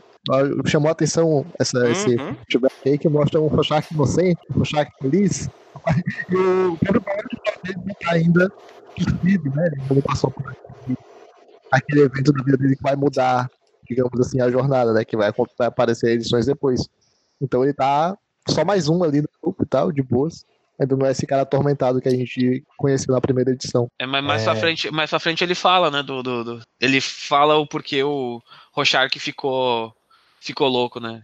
Ele comenta Isso. dentro dessa edição mesmo, que é É, o uma fagu- é, é uma fagulha que ele vai só comentar lá pela edição 8, se eu não me engano, né? Que é a grande mudança. É, o Rorschach tá aqui com a roupa bem engomadinha, bem bonitinha, sem sujeira, Isso. e o balão normalzinho, né? Muito doido, realmente. Como, como ele vai mudar mais pra frente. É um detalhe que eu não tinha notado até me dizerem no, no- na edição número 1, nessa gravação do programa número 1 aqui. É, não, a, o trabalho do Dave Gibbons, a textura do Rorschach, cara, a textura do, do, do, do, da- do macacão dele, Do da máscara. Meu Deus, é, que- sabe, só de textura, é fantástico o trabalho desse cara. Na página 10, né, aqui em cima, nessa sequência, a gente tem um traveling, né, uma câmera que passeia pela cena. É como se fosse um quadro só, mas ele é dividido em três momentos, né, pelas sarjetas, né, pelos cortes entre os quadros.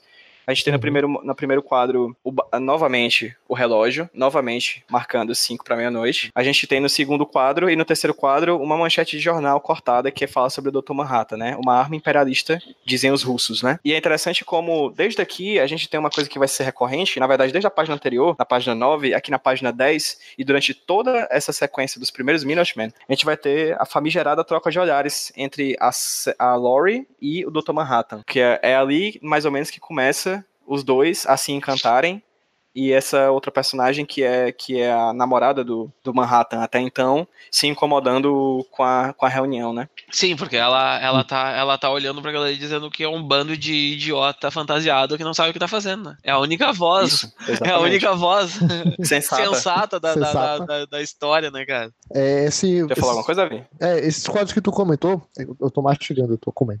esses quadros que tu, tu comentou na página 10, o início, né? Ele repete o que ele já tinha feito lá na primeira edição, né? Naquele flashback que mostra o prédio na, na, na vertical e o corpo do comediante caindo. Acho que agora com três quadros e é legal que aí você tem uma brincadeira, né? Pra você descobrir quem é que tá falando até o, o, o terceiro, né? Que é, na verdade é a continuação da fala do capitão Metrópolis pra quebrar ali com a oposição do, do comediante. De novo, né? Outra coisa que também já estava citada lá na, na primeira edição, que é a história da, da narrativa silenciosa, né? Que não tá no texto, mas que tá ali no segundo plano da- das imagens, né? Como a gente comentou lá na cena do, do comediante visitando. Do comediante não, do Rorschach visitando a, a casa do Coruja, que é essa questão agora do início do romance do Dr. Manhattan com a, com a Spectral. E é legal no quadro 645, na página 10, que tem lá, né, a, a, a, a esqueci, a moça de azul. tá ali bem chateada. Ei, o que você tá fazendo? Por que você está olhando? Eu só vou falar no primeiro quadro da página 10, acho que vocês falaram, né? Tem um reloginho também. É, e no quadro do central da página 11, né? Tem o que o Capitão Metrópole falou, né? Subversão universitária. Aí tem aqui, promiscuidade. Dá, dá para ler, apesar de estar pegando fogo, né? Promiscuidade, drogas, manifestações pacifistas, revolta negra. Tem essas, ele colocou Sim. essas duas coisas no quadro. Então eu acho que foi uma coisa boa que esses, essa nova geração de homens minuto não foi para frente. É, é, eu, acho, eu acho que isso, esse Nelson aí, esse Capitão Manhattan aí, tem, tem, liga, tem ligação com o Olavo de Carvalho, né, cara? Metrópolis, desculpa. É. Rapaz, rapaz. O- Olavo de Cavalho tá por lá, né? Então. Já- O Olavo de Cavalho mora lá, então talvez. É, tenha- deve talvez seja o. Capitão Metrópolis são, são, são a mesma pessoa. Se algum dia Capaz. vocês virem. a- Ó, a idade até bate também, se a gente parar pra analisar. Você, você nunca viu o Olavo de Carvalho e o Capitão Metrópolis ao mesmo tempo. É verdade. Então, tá lá, só não vê quem não quer. E aí, essa sequência termina com, novamente, a gente retornando para o presente, pro enterro do comediante, no enquadramento muito parecido dos rostos do Ozymandias, né? Muito interessante essa sequência. E a gente volta novamente para uma página de transição. É até difícil, né, falar a transição de cenas dessa edição, porque ela começa em uma página, termina em outra, né? É uma coisa muito muito misturada assim, para dar exatamente uma fluidez nessa passagem de tempo entre uma página e outra, né? A gente tem esse Uhum. esse contra esse plongé belíssimo da cova aberta com o, o caixão do Edward Blake aqui do lado. A gente tem a- as três figuras amigáveis, né? Do, as quatro, né? Porque tem um aqui que tá escondido, que daqui a pouco a gente vai saber quem é, essa pessoa que tá com um buquê de rosas vermelhas na mão, né? Uhum. A gente não sabe ainda quem é, mas daqui a pouco a gente vai saber. E aí a gente tem, finalmente, mais uma transição no- na parte de baixo da página, da página 12, o Dr. Manhattan voltando no tempo para lembrar do contato que ele teve com o comediante, que foram dois dos personagens bastante atuantes durante a, a, a guerra do Vietnã, né? Pra quem lembra, a gente falou no primeiro episódio, existe uma manchete de jornal dizendo que o Vietnã é o 51º estado é, americano, né? Ele foi anexado posteriormente a, a- por- depois da guerra do Vietnã, porque nessa unidade, nesse mundo aqui do Watchmen, os Estados Unidos venceram a guerra do Vietnã. E é interessante como eles fal- falam aqui na, na página 13, no segundo quadro, tá conversando o Dr. Manhattan com o comediante, né? O Dr. Manhattan fala: pensa bem, se a gente tivesse perdido essa guerra, sei não, nosso país inteiro ia estar meio pirado, entendeu? Tipo, é, é quase um comentário sobre a realidade, né? Sobre a nossa Uhum. realidade, pelo menos, de como é que os Estados estariam se tivesse perdido a guerra do Vietnã, que foi o que aconteceu do lado de cada das páginas, né? É divertido essa, essa- esse comentário, né? Porque ele só reforça, né, na- du- durante a leitura, que os Estados Unidos perdeu uma guerra para um país que tinha. um país pobre, né? Com muito menos dinheiro para comprar armamento, alimento e coisas assim. Eu acho interessante essa, essa- esse, esse recorte aqui, porque, teoricamente, o Manhattan voltou no tempo para lembrar mesmo dessas coisas acontecendo, né? Porque o Manhattan ele tem essa, esse poder maluco de, de conseguir trocar de consciência no meio do tempo e aparecer em locais malucos, né? E o, o comentário dessas, dessa parte do, do comediante mais velho, comediante mais sentido, é como é- ele é o americano babaca da- do, dos- do final dos anos 80, né? Que acha que é dono do mundo, né? que acha que resolve tudo uma arma, tiroteio, subjugando outras sociedades que eles acham que são melhores, né? Como eles queriam ser colonizadores, né? Ainda bem que hoje não é assim, né, Pablo? Ainda bem não. que quase não é assim, né? Mas, mas é assim, não, mas é esse esse é era tipo o americano normal dos, dos anos 80, Red, se a gente né? para pra dizer, né? O redneck, né? E ele tem muito disso aqui, né? E como numa guerra, eles começam, como tu perde toda a tua consciência, né? Sempre que sempre é um comentário que a gente ouve muito quando acontece em guerras é, é, eles estavam em guerra, mortes acontecem, essas coisas assim. E o cara vai lá e mata sangue frio mesmo uma mulher que tá grávida. Ele tá pouco se lixando, sabe? Mostra mais um, um ponto negativo dessa dessa vida de sorrisos macabros do, do comediante, né? E, não, e do mesmo jeito que ele mata a, a moça, né, e, e, é atacado, faz um, um, corte no rosto dele, ele ainda diz pra o, o Dr. Manhattan olha pra ele e diz assim, cara, tu não precisava ter matado ela. Ele diz, cara, e por que tu não fez nada? Tu tem todo o poder do universo nas tuas mãos e tu não fez nada. Tu ficou olhando ela, ela me dá uma, uma garrafada e tu podia transformar minha arma em qualquer coisa. Tu não fez nada. Tu é um merda.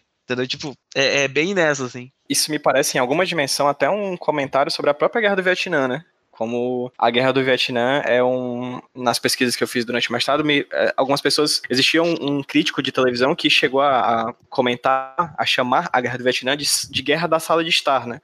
Porque foi até então a, a, a guerra mais mediatizada, né? A guerra que mais tinha imagens sendo mostradas o tempo inteiro na televisão.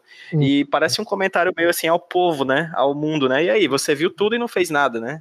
Eu acho que é uma leitura digna, entendeu? Uma, uma leitura possível desse acontecimento. Hum. Só para constar, para quem não leu ou para quem leu e não lembra, esse momento é o momento em que uma, uma vietnamita, né? Uma moça vietnamita chega para falar com o comediante em um bar, né? Ela está grávida do comediante e ele, escroto como ele é, diz que vai fugir e voltar para os Estados Unidos, como se nada tivesse acontecido, vai esquecer de tudo que aconteceu lá naquele país de merda, palavras dele, né? Aquele país que ele, que ele, que ele odeia, né? E ela, com raiva, quebra uma garrafa e corta o rosto dele, fazendo uma cicatriz, inclusive vai acompanhar ele por toda a história, né? A gente vai ver durante várias vezes o rosto dele com essa cicatriz na, do lado da boca. E ele vai com, com, com raiva, numa atitude muito similar, inclusive ao corte que a a Sally Júpiter fez algumas páginas antes, né? Vai e, no caso, atira nela. E o Manhattan vê tudo com, sei lá, não sei nem usar um, um adjetivo, sei lá, com indiferença, assim. Né? Ele fala, ah, você não precisava Sim. ter feito isso. Ah, você não, eu não precisava, mas você poderia ter salvo ela, como o Pablo muito bem falou. Ele teria o poder de ter salvo ela, mas não o fez, né? E aí o comediante dá uma uhum. dica de que talvez seja. Ele dá uma interpretação do acontecimento que talvez seja uma coisa que realmente tenha sentido na série, que é o Dr. Manhattan talvez só não se importe mais com a humanidade, né? Essa humanidade que um dia ele já fez parte, né? Acho que foi o Pablo que falou sobre essa questão do, da visão nova que o, que o comediante encarna do, do americano, né? O próprio uniforme dele, né? Dessa vez agora tem, tem ali elementos da bandeira americana. Ele é aquele cara nacionalista. E é engraçado ver que o Watchmen é de 85, que é um pouquinho depois, na verdade, de uma ruptura que rolou na aplicação do, do, do modelo ideal americano mesmo, né? Principalmente por conta dessa questão da guerra do Vietnã, da, da, televisão, da guerra televisionada e tal. Mas vale lembrar que nessa época, os tipos análogos ao, ao ao comediante ainda eram celebrados, né? O, o Rambo ele é basicamente isso, né?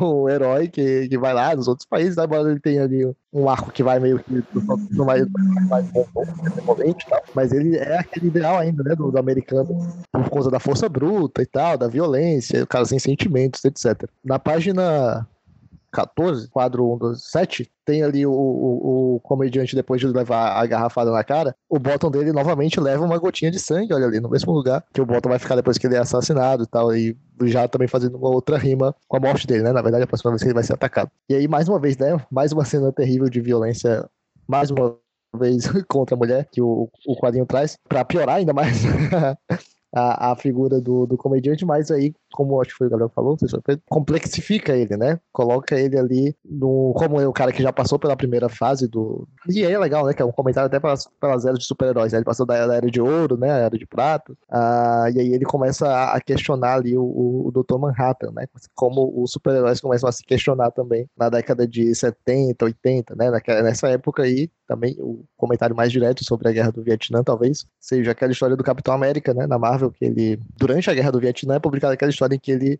questiona seu papel como soldado e tal, abandona o manto de, de, de Capitão América, né? Começa a questionar esse nacionalismo aí tão é, desmedido e tão violento, né? E aí é uma coisa interessante do Watchmen. Acho que já foi comentado também um pouco antes sobre isso, que ele é um quadrinho pretensamente de super-herói, né? Tava sendo publicado ali de todos os quadrinhos da DC, mas todas as coisas que parecem banais dos quadrinhos de super-herói são mostradas como uma, de uma maneira mais crua aqui, né? De uma maneira mais é, pesada que expressam realmente ali o, o peso das coisas que estão acontecendo com, com, aqueles personagens. Tipo, um soco em, em, em história de super-herói é só um soco, mais um. Aqui não, aqui as pessoas sangram, aqui os cortes eles deixam cicatrizes para sempre e tal, são coisas mais é, realistas, né, entre aspas aí. Isso. Pra... Essa mulher, ela esfaqueou o super soldado, né, basicamente. Né? E, uhum. e, e, tu percebe que é tão crua que não existe nenhuma onomatopeia, né? Onomatopeia. Isso. Né? Não, a coisa, o, o na tiro não, inteira, na edição, é, na, é, não, não. inteira. Isso, o tiro não tem buzz, tá, né? O, o soco não tem POC, né? Tu, tu, tu vê assim, cara, isso aqui é, é, é diferente mesmo, sabe? E, e assim, uh, é mais uma vez a, a quebra do mito do herói, né? O herói que mata que era uma coisa que a gente quase não via, não, não via durante um bom tempo. Na verdade, na Era de Ouro os heróis ainda matavam, mas depois da Era de Prata, né, quando aconteceu aquela coisa toda, sedução do inocente, os heróis pararam de matar e viraram pessoas bondosas, prendiam seus, seus vilões, aquela coisa toda, né? Uhum. E um herói voltando a matar uma pessoa grávida. Assim, ele estuprou Sim. uma mulher, tentou estuprar ou estuprou uma mulher há duas páginas atrás e agora ele mata uma pessoa grávida, uma mulher grávida que foi procurar auxílio dele. Olha como esse e, e, e, e, assim, esse é o esse é o super soldado americano, né? E ele tá olhando assim, uhum. cara, eu vou quebrar esse soldado em várias partes para vocês e mostrar que isso não é tão fácil. Eu acho muito louco essa questão da, da influência que o Watchmen tem do, dos quadrinhos super-herói depois, né? Que é, tipo, ele faz uma crítica, sabe? Ele, claro, tá criticando tudo isso, isso vai voltar assim como, como tendências do gênero de uma maneira celebrada, né? Tipo, vai ser legal você ver quanto mais violência, quanto mais sangue, quanto mais é, gratuita na cinismo vai, vai chamar a atenção. É, é como se não fosse uma crítica, né?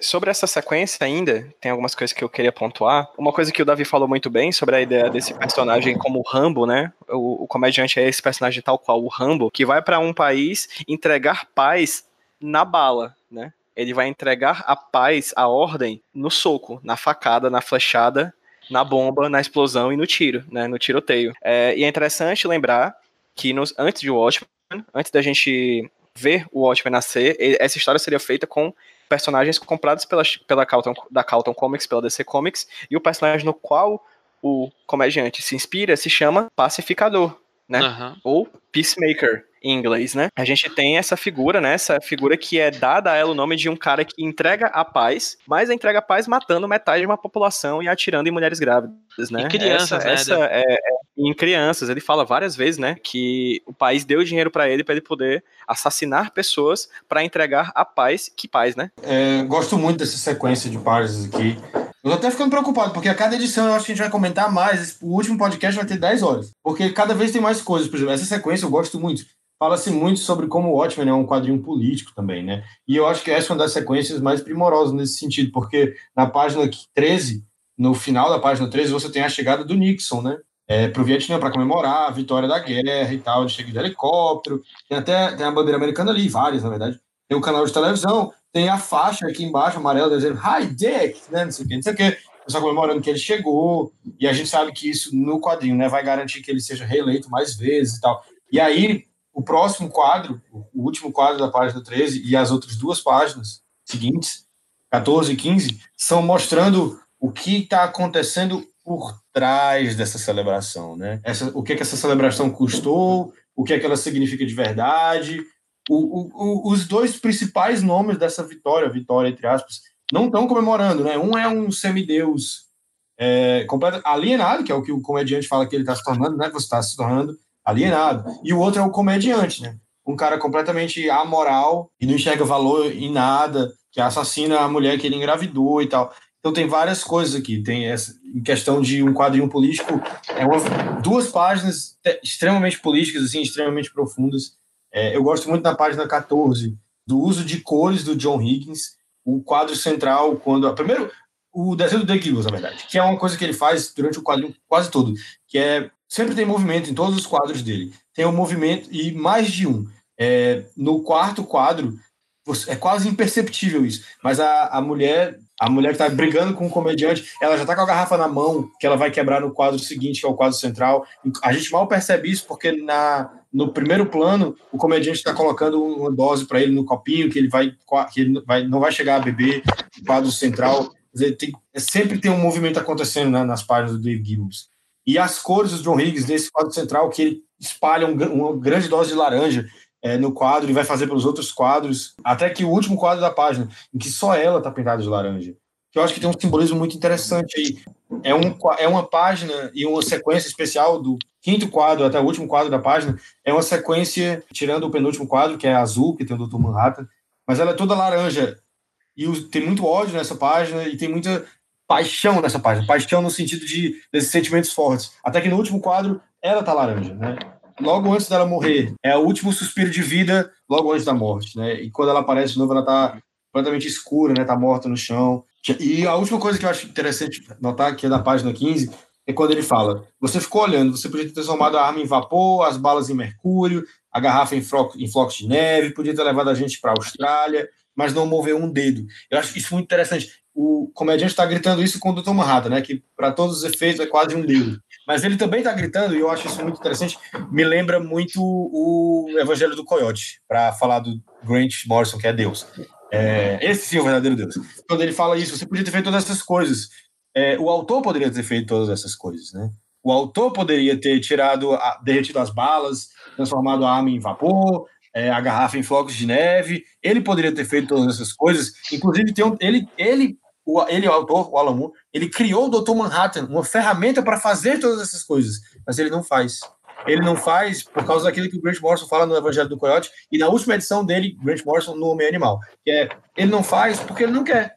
Porque ele quer ver a violência acontecer, porque nós, leitores, queremos ver a violência acontecer, porque nós adoramos uma tragédia então a gente quer ver o comediante afundar cada vez mais fundo, se tornar um personagem cada vez pior, um personagem cada vez mais execrável, porque quanto mais execrável ele for, mais a gente vai querer, mais a gente vai gostar e mais o quadrinho vai vender, que é algo que o Grant Morrison fala para o próprio Homem Animal, né? Que é tipo, cara, se, se matar a sua família vai fazer meu quadrinho vender mais, eu vou fazer.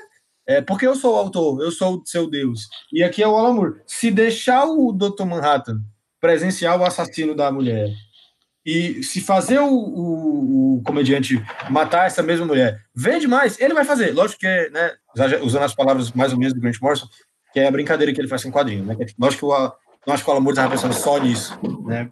Mas assim, é o poder, ele, o comediante pode gritar com o autor também, né? Mas ele faz porque ele quer, porque a gente quer, porque a gente gosta, né?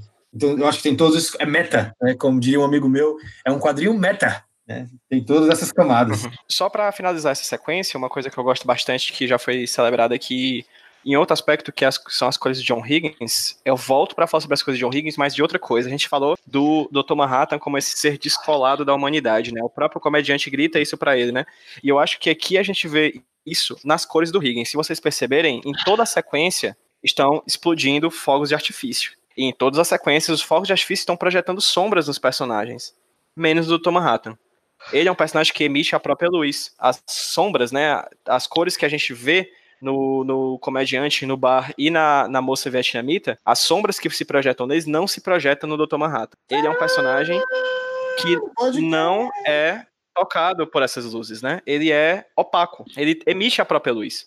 Né? Então isso é uma coisa que a gente vê não só aqui, tá? Durante toda o Watchmen, ele é um personagem que sombras não se projetam nele. Doideira, né? Doideira. Sensacional, sensacional. Hashtag é. doideira. É. Indo adiante, vamos lá. Páginas 16, 17 e 18, que é outro flashback. No caso aqui, a gente que é que tá acontecendo aí, menino? Passou, tá... passou, passou. O bicho tá pegando! Tá. No final da página 15, a gente volta pro, pro enterro do comediante, ponto de vista do Dr. Manhattan, e a gente tem uma outra sequência na página 16 aqui em cima, onde cada um dos quadros, né, é uma sequência como se a câmera estivesse passeando pela cara dos nossos personagens e cada personagem está enquadrado muito perfeitamente dentro de um quadro separado por elipses, né? E termina essa sequência na cara do Dreinberg, que é nada mais nada menos do que o segundo Coruja, e a gente volta no passado para ver a relação do Coruja com o comediante, ambos à época, no caso, na época da revogação, da, da votação da Lei Keane, né, que a gente viu lá na primeira edição, que é a lei que proíbe os mascarados de atuarem como super-heróis, né? Aqui a gente está tendo uma manifestação em prol da polícia, é uma, é uma greve da polícia em Nova York. Isso. E assim, eu não sei se o Pablo chegou a viver isso, mas a gente, Pablo, aqui no Ceará, a gente viveu isso em 2013, salvo engano, uma greve não. de polícia militar. Eu nunca vi isso. Foi. Eu só lembro, eu só lembro do, do Espírito Santo, né? No... Rapaz, numa palavra isso. só, foi emocionante, viu? Emocionante. Cara, foi, foi absurdo. absurdo foi hashtag doideira. Absurdo. Hashtag doideira. Porque assim. Já diriam, é... já diriam no Jovem Nerd, foi dedo no cu e gritaria. Foi louco. Foi literalmente. Apavorada, né? Saudades. É. Fortaleza apavorada. Foi uma loucura, foi uma loucura. Parece que as coisas vão, vão virando uma bola de neve, assim. Sabe, primeiro você diz que vai ter a greve. Aí uma pessoa que você. É, aí a polícia não aparece na rua. Aí uma pessoa é assaltada e parece que desencadeia um dominó. Assim, a cidade vai virando um caos, assim, as pessoas vão ficando Sim. loucas, sabe? É, eu lembro que eu fui estagiar e voltei para casa de ônibus nesse dia dessa greve, e quando eu entrei no ônibus, todas as pessoas olharam assustadas para mim. E aí toda pessoa que subia no ônibus, as pessoas olhavam assustadas para ela sabe? Era uma coisa insana, insana. E aí, enfim, existe todo essa, esse piquete, essa manifestação em Nova York por causa da greve da polícia por causa dos super-heróis, então estava sendo voltado a Lei Keane, que posteriormente nós vamos ver no futuro, proibiu a atividade dos heróis mascarados de atuar, dos vigilantes, né? E aí, vocês têm alguma coisa a falar sobre essa, essas páginas é, 16, 17 e 18. Vamos lá. É legal ver umas coisas legais nesse quadro da. Nesses quadros, na verdade, que mostram a manifestação. Que aí você tem ali contra os, os, super-heróis, aquelas. Algumas daquelas pessoas que. No flashback lá da, da década de 70, o, o comediante coloca fogo, né? No, no, mapinha, né? Que você tem ali no canto. No último quadro, a página 16, você tem um cara negro, né? Uhum, talvez. Sim. E aí na, na página 17 você tem uma moça com a camisa com o símbolo do, do, do, feminismo e tal. E aí, e aí você tem, tipo, é, essa questão de como eles continuam antagonistas da, da população. Até, acho que é nessa mesma sequência que o Coruja pergunta, né? De tá defendendo eles de quem, na verdade, né? Se, se, é, se é, a gente deveria estar tá protegendo eles, né? A gente tá lutando contra eles mesmos, né? Ah, e aí tem mais um jornalzinho aqui, na né, página 17. Polícia diz, deixe com eles. Senador Kim propõe medida emergencial, né? Ele mostra aí o caos mais completo na, na, na cidade. E aí nessa sequência também vai aparecer é, sendo produzida, né? A, o, o grafite, né? A pichação. Né, da, da frase, né? Quem vigia os vigilantes que vai aparecer já apareceu no, na primeira edição e vai aparecer várias outras vezes no, no, no quadrinho.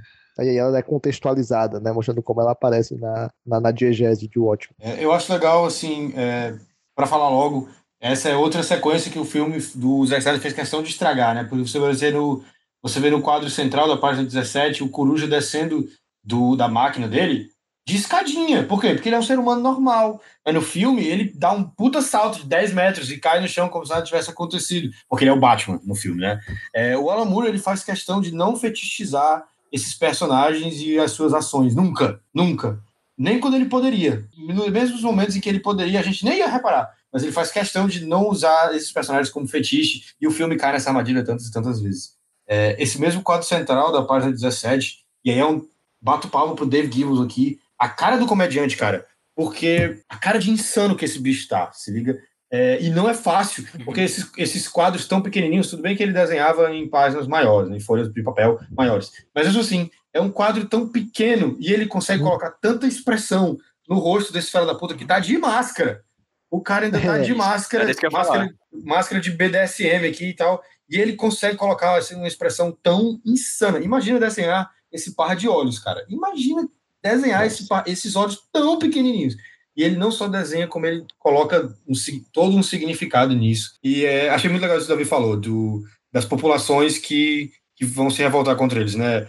O, o cara negro que tá aqui, a, a, a, feminista, a senhora, tem uma senhorinha ali lá em cima, no segundo quadro da parte de um policial, filho, né, que ela fala. Meu filho é policial, não sei o que e tal. Você fica, é isso aí, minha senhora, a favor dos policiais e tal. É, e eu acho interessante o que o cara acima dela fala. Ninguém quer justiceiro. A gente quer polícia de verdade. E eu acho isso muito interessante. É, isso vai contrastar muito com os capítulos do, do Sob o Capuz, do Holly, do Holly Mason, no final dessa edição, quando ele fala que a América inteira estava super curtindo essa moda dos, dos vigilantes encapuzados, quando eles começaram a surgir no, no, na época da, da, Segunda Guerra, né? Com o Justiça Encapuzada, depois com ele próprio, o primeiro Coruja, todo mundo adorou. E aí, 40 anos depois, eles se voltam contra a população, né? Através do comediante, é, a população se volta contra eles quando vê que que ele, tá, sei lá, talvez eles tenham feito mais, mais mal do que bem. Quer dizer, existe uma grande deturpação de todo esse sentimento, né? Do que eles queriam fazer enquanto vigilantes. O comediante fala: não era isso que a gente devia estar fazendo, né? A gente está contra essas pessoas que a gente devia proteger. É, e aí as pessoas também já não estão, já que elas estimularam isso, né? No começo. O Mason fala, né? Ah, elas gostavam da gente quando a gente apareceu, elas achavam divertido, né? Como se eles fossem quase uma brincadeira. E aí elas se voltam contra eles também não aguento mais eles. Quer dizer, eu acho, eu me lembro muito do, daquele conceito do, do Tolkien, né, de que, de que tudo vai ficar pior. Na verdade, não é o conceito dele, né? Ele, é um, ele era um grande pessimista, ele achava que tudo sempre ia ficar pior. Ele achava que tudo sempre tinha ficado pior e tudo sempre ia ficar pior. E é algo que tem muito nesse aqui, né? De tudo sempre piorar. As coisas estão sempre piorando. E o Watchmen, o comediante marca isso, né? Que depois que ele perdeu a cabeça lá a gente vê, sei lá, talvez o primeiro grande ato dele de total maldade, né, que é o ataque à, à primeira espectral. É, e depois disso ele virou um completo ensandecido, mudou de roupa, botou o smilezinho, botou a, a bandeira americana no, no ombro, literalmente, e virou esse completo maluco. Né? As coisas sempre vão ficando pior. E o Coruja aqui, coitado, o segundo coruja, perdido no meio, da, no meio do samba doido aqui, né? É, que, tipo, é, meu irmão, eu não sei mais nem o que, que eu tô fazendo aqui, tipo, o que, que eu faço, entendeu? Esse coruja é muito nice guy, né, cara? Ele é muito, tipo. É, exatamente. É, tenta ser. Não, né? tem, não tem lugar para ele, cara. Não tem lugar para ele nesse mundo mais, entendeu? Ele tinha que se aposentar mesmo. Não, e, e essa, esse momento ensandecido dele de, tipo, a revolta, a revolta popular e eu sou a ordem e vou botar essa população no cabresto de novo é, é, muito é muito louco, né? Porque pelo que deu para ver aqui nas páginas, o Sob o Capuz já foi lançado e o Hollis Mason já falou do, do estupro do, do estupro dele na série. Tanto uhum. que tem a menina ali que fala, que chama ele de sujo e diz que ele é um estuprador, que ele não é um comediante. E essa revolta vai mostrando vai mostrando tudo que ele representa, né? Um, um, sistema de opressão em cima da população, né? Ele virou exatamente o que ele combatia o opressor. Do oprimido, ele virou o opressor, né? Ele tentava ajudar o oprimido e ele virou o outro lado da moeda, né? Eu não sei nem se ele fazia isso, né? Porque quando, quando tem aquele primeiro flashback dele, do, do primeiro grupo dos, dos Homens Minuto, o que se fala dele é que ele, entre aspas, abre aspas, cuidava das docas, né? Isso pode significar qualquer coisa, tipo, pode ah, significar que tinha uma galera que ia lá tomar uma cachaça e ele baixava o cacete dessa galera, é. entendeu? Ele nunca teve boas intenções, ele entrou nessa festa para rir, entendeu? Ele entrou nessa festa para tocar o terror. Ele fala aqui na página 16, né? O que aconteceu com o sonho americano? O sonho americano virou realidade, né? Tipo, talvez para ele, né? Talvez esse caos total, essa liberdade para fazer, entre aspas, qualquer coisa. É, entre aspas, essa liberdade para fazer qualquer coisa, é o sonho dele. Finalmente o mundo alcançou o comediante, de autorizar o comediante a fazer qualquer coisa, porque ele tá aqui na rua atirando nas pessoas, é, com, aquela, com, essa, com essa bombinha de gás aqui, autorizado. Mandaram eles fazer isso, né? Ele e o, e o Coruja foram mandados fazer isso e tal. Então, e ele, ele tá rindo, ele ri talvez porque o mundo finalmente se igualou a ele, né? Tá, todo, tá tudo na merda. E ele que entrou nessa festa para se legitimizar, para se, pra se esconder até, para fazer as coisas que ele queria fazer, escondido, ele agora pode fazer em plena luz do dia. Ele não precisa mais atacar uma mulher dentro de uma sala escondido. É, ele pode atirar nela no meio da rua, 40 anos depois. Uhum. Não, assim, ela, ele pode atirar nela na rua em solo americano, porque ele já fez isso no Vietnã. Né? É, é, legal verdade. como o quadrinho, de certa forma, ele vai expondo como ele vai se tornando uma pessoa pior. Mas ele tá soltando bomba de gás lacrimogênio aqui no, em solo americano, mas ele fez muita coisa pior em solo vietnamita, é porque a gente não viu. Isso próprio da própria ideia de que ele pode matar pessoas nos Estados, fora dos Estados Unidos, mas nos Estados Unidos a pior coisa que pode fazer um ser humano é atacar sua, atacar sua própria população. Né? É, exato. É, uhum. A guerra ela piora uhum. quando ela chega em solo americano, porque quando tá lá do outro lado do mundo, é só mais um dia. Não, eu ia dizer que eu acho que a liberdade que ele tem do sonho americano é ele poder subjugar qualquer pessoa que ele acha que seja inferior a ele. Entendeu? É, exatamente. É a parada de, tipo, tu, porque tu vê aqui na, na imagem, tem negros, velhos e mulheres, só. Não uhum. tem um uhum. homem branco hétero foda ali, entendeu? Tipo, uhum. uh, olhos azuis. quem tá fazendo isso, quem tá subjugando essa população, são dois homens brancos, fortes, caucasianos, que vestem Uhum. roupas coloridas. Pobre do, Fala, pobre coruja, né, rapaz? Ele queria, ele só queria, ele queria ir. Ele é tipo o cara que saiu de casa com um amigo dele e achava que ia acontecer uma coisa. E aí o amigo dele tomou todas, usou umas bolinhas, usou várias coisas, e de repente o rolê virou outra parada. Ele ficou, meu Deus, por que, que eu saí da minha casa hoje? Entendeu? É, então, eu ia falar que eu acho curioso essa. É curiosa essa, essa sequência. Ela tem várias é, metáforas políticas, digamos assim, e, e atuais, né, na verdade. Infelizmente. Porque, tipo, é, é um protesto a favor da, da, da polícia, né? No, na- na- no, no quadrinho, mas que, o, no caso, os super-heróis, né? Os, os antagonistas da, da, da população, no caso, eles meio que pare- parecem muito com o, o militar americano, né? Aquele, como o Pedro falou, né? Ele pode ser violento fora. E ele é celebrado por isso, mas dentro ele se torna uma ameaça à própria população, né? E também no nosso caso aqui, né? Tipo, no, no- até aqui no Brasil, tipo, é, talvez eu não deva falar isso, porque Uhum. eu posso morrer. É aquela ideia, né? Tipo, o, que o, o, o Coruja questiona dele, né? De, tipo, você tá atacando as pessoas que você deveria proteger. É muito que o, o, o abuso de, de autoridade policial faz, né? Atacar exatamente ali os negros, as mulheres e tal, porque é, eles podem, simplesmente porque podem, estão legitimados a fazer isso, né? Eles têm ali as armas legais pra fazer. Dá pra trocar essa frase aqui, ó. Ninguém quer justiceiro, a gente quer polícia de verdade, por ninguém quer miliciano, a gente quer polícia de verdade. Exatamente.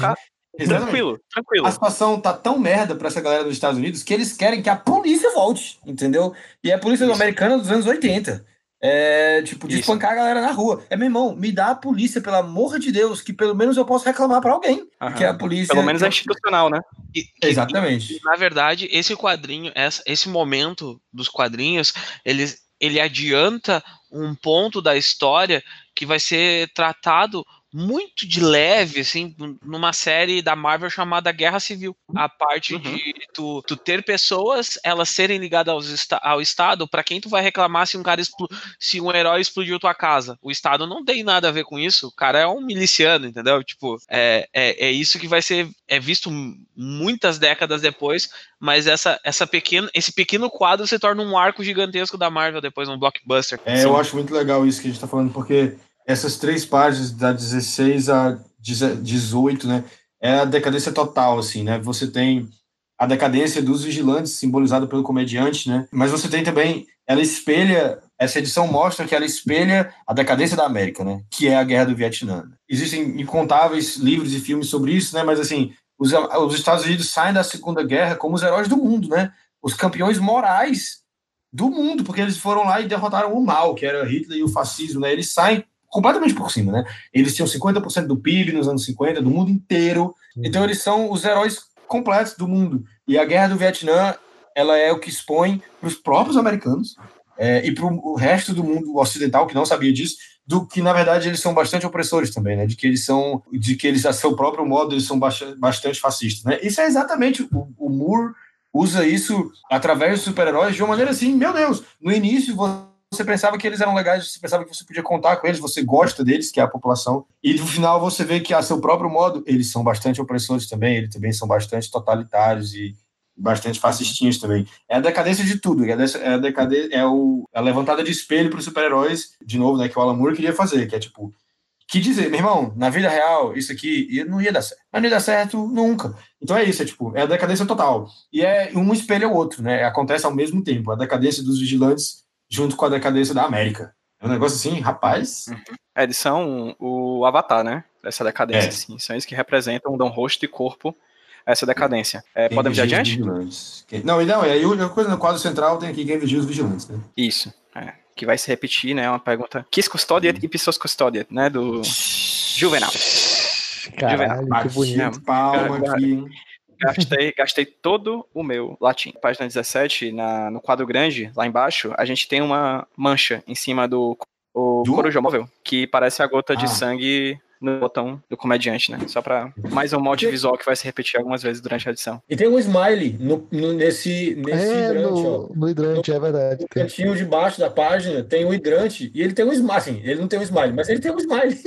Tem sim, ele tá sorrindo, tá ligado. feliz. Cara, eu imagino Nossa. muito o Dave Gibbons, tipo, meu irmão, eu já tive esse, como diria o Márcio, né? Se ele tivesse aqui, teve esse trabalho todo para ganhar a mesma coisa. Então ele olha aqui, eu tive esse trabalho todo para ganhar a mesma coisa. Que outro detalhe eu posso colocar? Mas que mais, Tipo quantas isso. coisas a mais eu posso colocar? Partindo finalmente pra frente, finalzinho da página 18 vai se linkar com as páginas 19, 20, 21, 22, 23, 24 e 24. Vai, é, uma, é, uma, é um sprint grande. A gente tem finalmente uma sequência bem longa. Termina com o término da cerimônia de, de enterro do, do comediante. A gente tem o Dreinberg aqui jogando na cova o Smile, né, do, do comediante. A gente tem uma pessoa até então desconhecida deixando flores vermelhas em cima do túmulo, que o Dr. Manhattan nota ela e tudo mais. Existem as despedidas do Dr. Manhattan do Dryberg, o Coruja e o Vai- o Vedit, né, que é o Osman Dias. E aí a gente tem esses dois personagens misteriosos até então, né, no finalzinho da página, que são o cara segurando a placa de, a placa de O Fim do Mundo Está Próximo, né, clássica, e esse rapaz que vai pra casa. Que, mais na frente, a gente vai ver que é um senhorzinho que chega na sua própria casa e é surpreendido por nada mais, nada menos do que o Rorschach, De- novamente, entrando na casa das pessoas, tem Dentro da de dentro da geladeira. geladeira, É, e aí Rorschach o sai, quadrinho me- surpreende o menino Me contamina. Moloch, o menino Moloch, e Menino aí Moloch. torce, claro, o braço dele, né? Ele, Maloc? ele não sabe. ele não- É, exatamente. Ele não sabe perguntar educadamente, ele não sabe bater na porta, ele não sabe perguntar educadamente. Ele tem que torcer braços, tem que quebrar dedos, tem que ameaçar, tem que dizer que o cara vai morrer, essas coisas que o Rorschach sabe fazer, né? E aí o Moloch, né? Sob pressão, fala pro Rorschach que o comediante, até então seu oponente, porque o Moloch era um vilão, né? Ele era um vilão há tempos atrás, na, há muito tempo atrás. O comediante vai visitar aí na casa dele e fala coisas sem nexos, né? Que posteriormente vai ter muito nexo quando a gente for lendo o decorrer da história. E aí, essa sequência do Rorschach, do Moloch e desse flashback da conversa do Moloch com o comediante, o que, é que vocês têm a falar? Essa sequência é uma sequência de filme de ação, né? Se a gente for parar pra olhar, né? O cara chega em casa, tem aquele assassinato, sabe o assassinato que vai acontecer, tipo, em 10 minutos? Ah, eu acho a sequência muito, muito interessante, porque, assim, ela culmina em um momento de quebra de personagem, né? O personagem, ele chegou a um ponto que ele fez algo tão grotesco e devastador que ele questiona ah, a humanidade dele. E, e aí tu imagina assim, tu olha pro, pro, pra conversa entre o Moloch e o, e o próprio comediante e tu pensa assim, cara, esse é o pior filha da... Eu posso falar palavrão no podcast? Mas Deve. eu, ia falar, eu ia falar, Pode. mas de novo, esse é o pior filha da puta do quadrinho que já apareceu e ele tá com medo do que ele fez e ele tá pedindo pra Deus perdoar ele. Tipo, o que será que esse desgraçado fez, sabe? É, é- e isso é muito, muito, muito, muito pesado, assim, pra te, pra te parar pra analisar.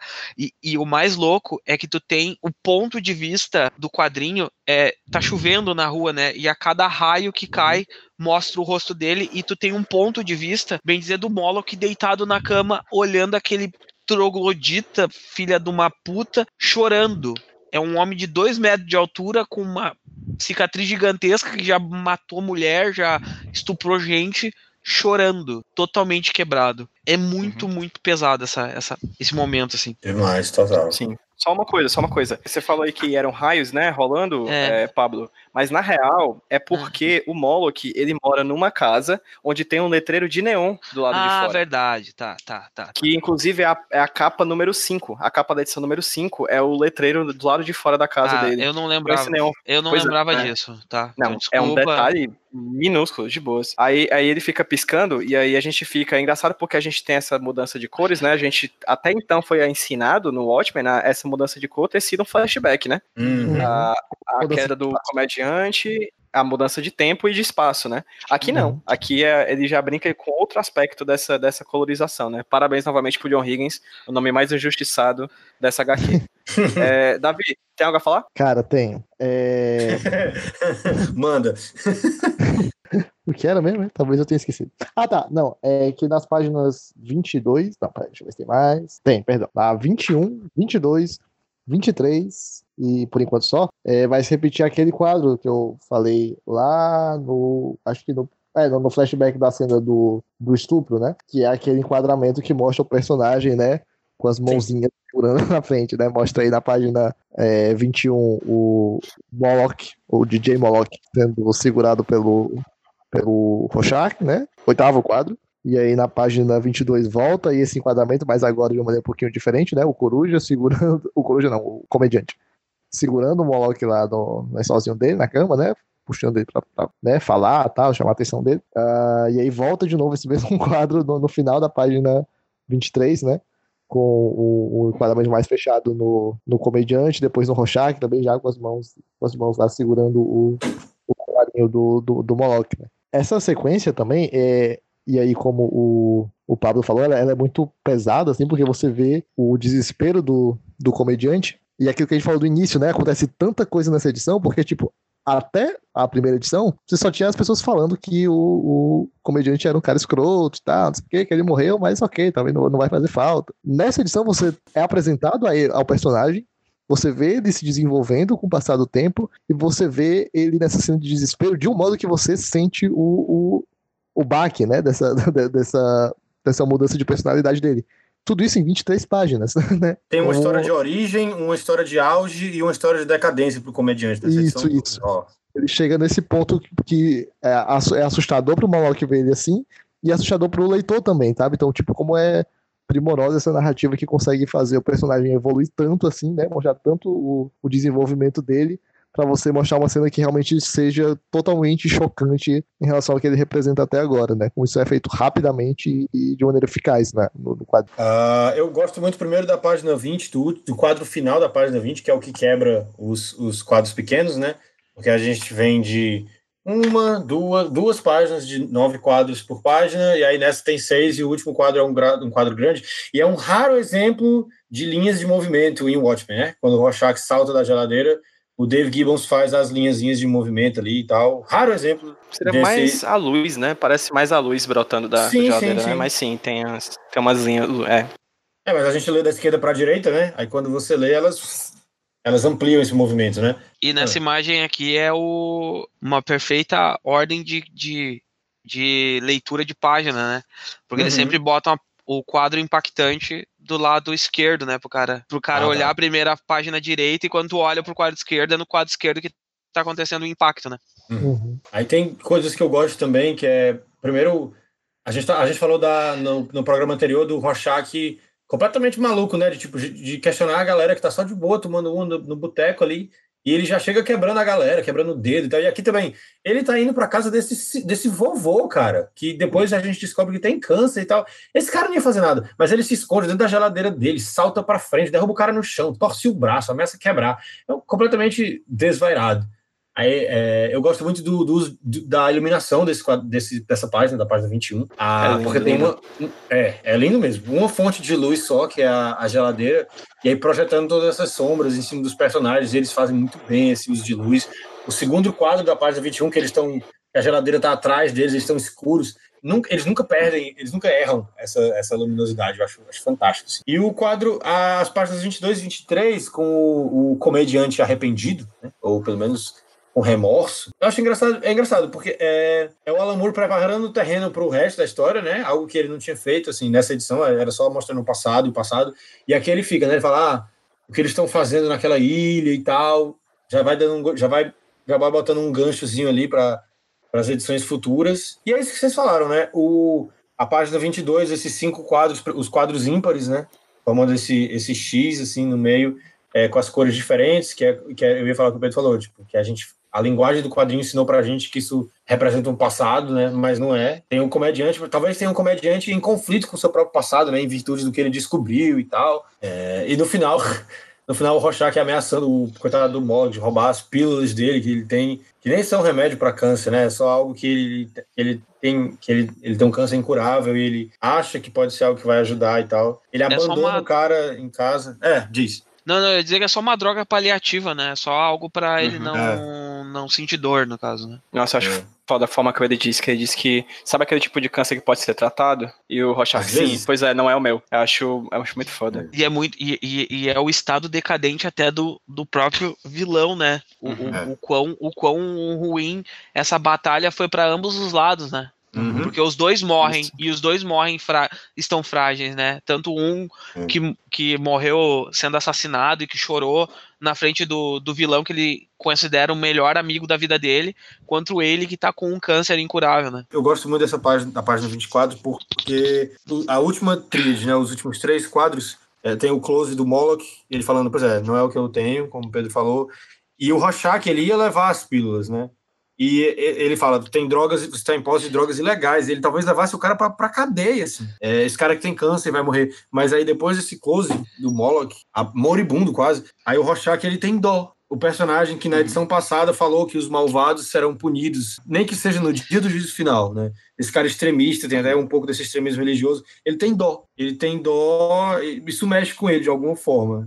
Aqui- a gente falou na edição, da, no programa passado, né? O, o, o próprio Lucas falou quando ele estava aqui, de como o Rorschach, apesar de ser um cara extremista, apesar de ser um cara extremamente violento, meio doido, mas ele é bem escrito, né? Ele ainda tem um pezinho numa coisa que você, que você entenda, e é isso, né? Ele sente dó. Ele tem esse um sentimento, ele tem compaixão, um resquício de compaixão ele tem pelo Moloch agora. Deixa as pílulas lá e basicamente ele fala, né? Depois que você morrer, eu vou denunciar o fabricante. E isso afeta tanto ele, Ele- que ele vai fazer o que ele faz nas últimas páginas, que eu vou deixar pra falar agora a gente. Só um detalhe das páginas 22 e 23 que eu acho muito legais, assim, que é, é- é o pacing, né? O, o timing do, do desenhista, Uhum. em que a gente tem aqui no final da página 22 o comediante pegando de uma gaveta do Moloch uma bebida, ele bebe essa garrafa, e logo no topo da página 23, ele senta na cama do, do Moloch e deixa, sem querer, no, na página, no quadro 3 da página 23, a garrafa cair.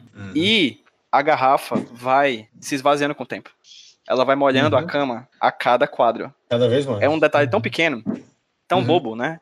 Mas que Uhum. dá uma ideia de tempo, assim. A gente vê essa água fluindo, fluindo, fluindo e molhando a cama do Moloch, né? É só, só um detalhe que, que enfim, não vamos, vamos, vamos aqui, vamos aqui é, enaltecer o trabalho do menino Gibbons, né? Também, parabéns Gibbons, é isso aí, a gente notou, tá bom? Não, Se ele e- fosse, não, não, é, e- se ele e- fosse um e- cearense, a gente ia dizer, esse arrombado, filho da puta, desenho Mas- E, e essa página ela, ela é muito, ela é muito forte, né? Porque ela começa piscando e ele de costa, e ele botando a mão na cabeça, e aí vai virando, ele vai se virando, vai se virando, e a coisa vai piscando, daqui um pouco escurece, e quando pisca de novo, tu tá a cara do, do, do, É, do comediante tá em cima de ti, com aquela cara horrível, de, Isso. decrépita, velha, machucada, e cheia de Uhum. lágrimas, né, cara? É, É. é muito, Isso. muito. A narrativa é de outro, outro mundo. Isso aqui, é, o, é o que restou do comediante, né? isso aqui é especial, cara. Isso aqui é especial. É o fim da é piada. bom. É bom, é bom, é bom. Bom, bom. Bom, bom. bom. Sprint bom, final, bom. sprint final, sprint final, vamos lá. Páginas bom. 25, 26, 27 e 28, finalmente chegando no final. O, o Rorschach sai da, da casa do Moloch, vai em direção ao cemitério, abre o cadeado do cemitério e finalmente visita, agora mais sem ninguém, a tumba do, comedi do comediante, enquanto ele vai escrevendo coisas e mais coisas e mais coisas no seu Diário de Rorschach, que agora é no dia 16 de outubro. É um detalhe, só pra antes de passar para vocês, um detalhe que eu gostei bastante aqui no primeiro quadro dessa página 25, é o nome de uma banda que vai tocar na boate, que Uhum, é The Enola Gay, uhum. Enola Gay and the Little Boys, né?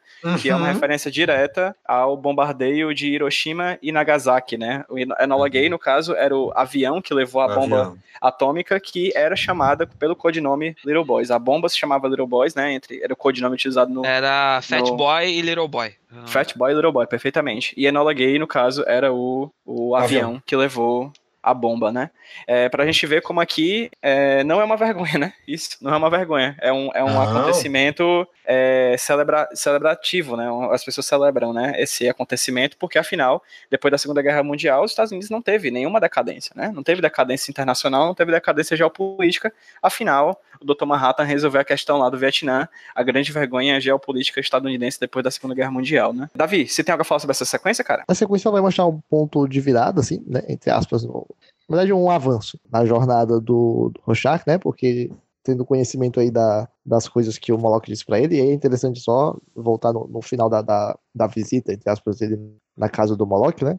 Que realmente, né? Ele faz aquele estardalhaço todo, tipo, e deixa o cara de boa, né? Não, podia só ter sentado e perguntado. Tudo bem. Ele volta lá no, no, no cemitério e tal. tu- a partir daqui, eu acho que tudo, né? É, todo o texto é, é- é- são trechos do, do, do diário. diário. né? Vai mostrar que ele começa a, a desconfiar do que é que tá acontecendo, né? Ele pergunta se o Dr. Manhattan corre perigo, né? Pergunta idiota, porque obviamente ele não corre perigo nenhum. É, aí, Afinal, que ele é o perigo.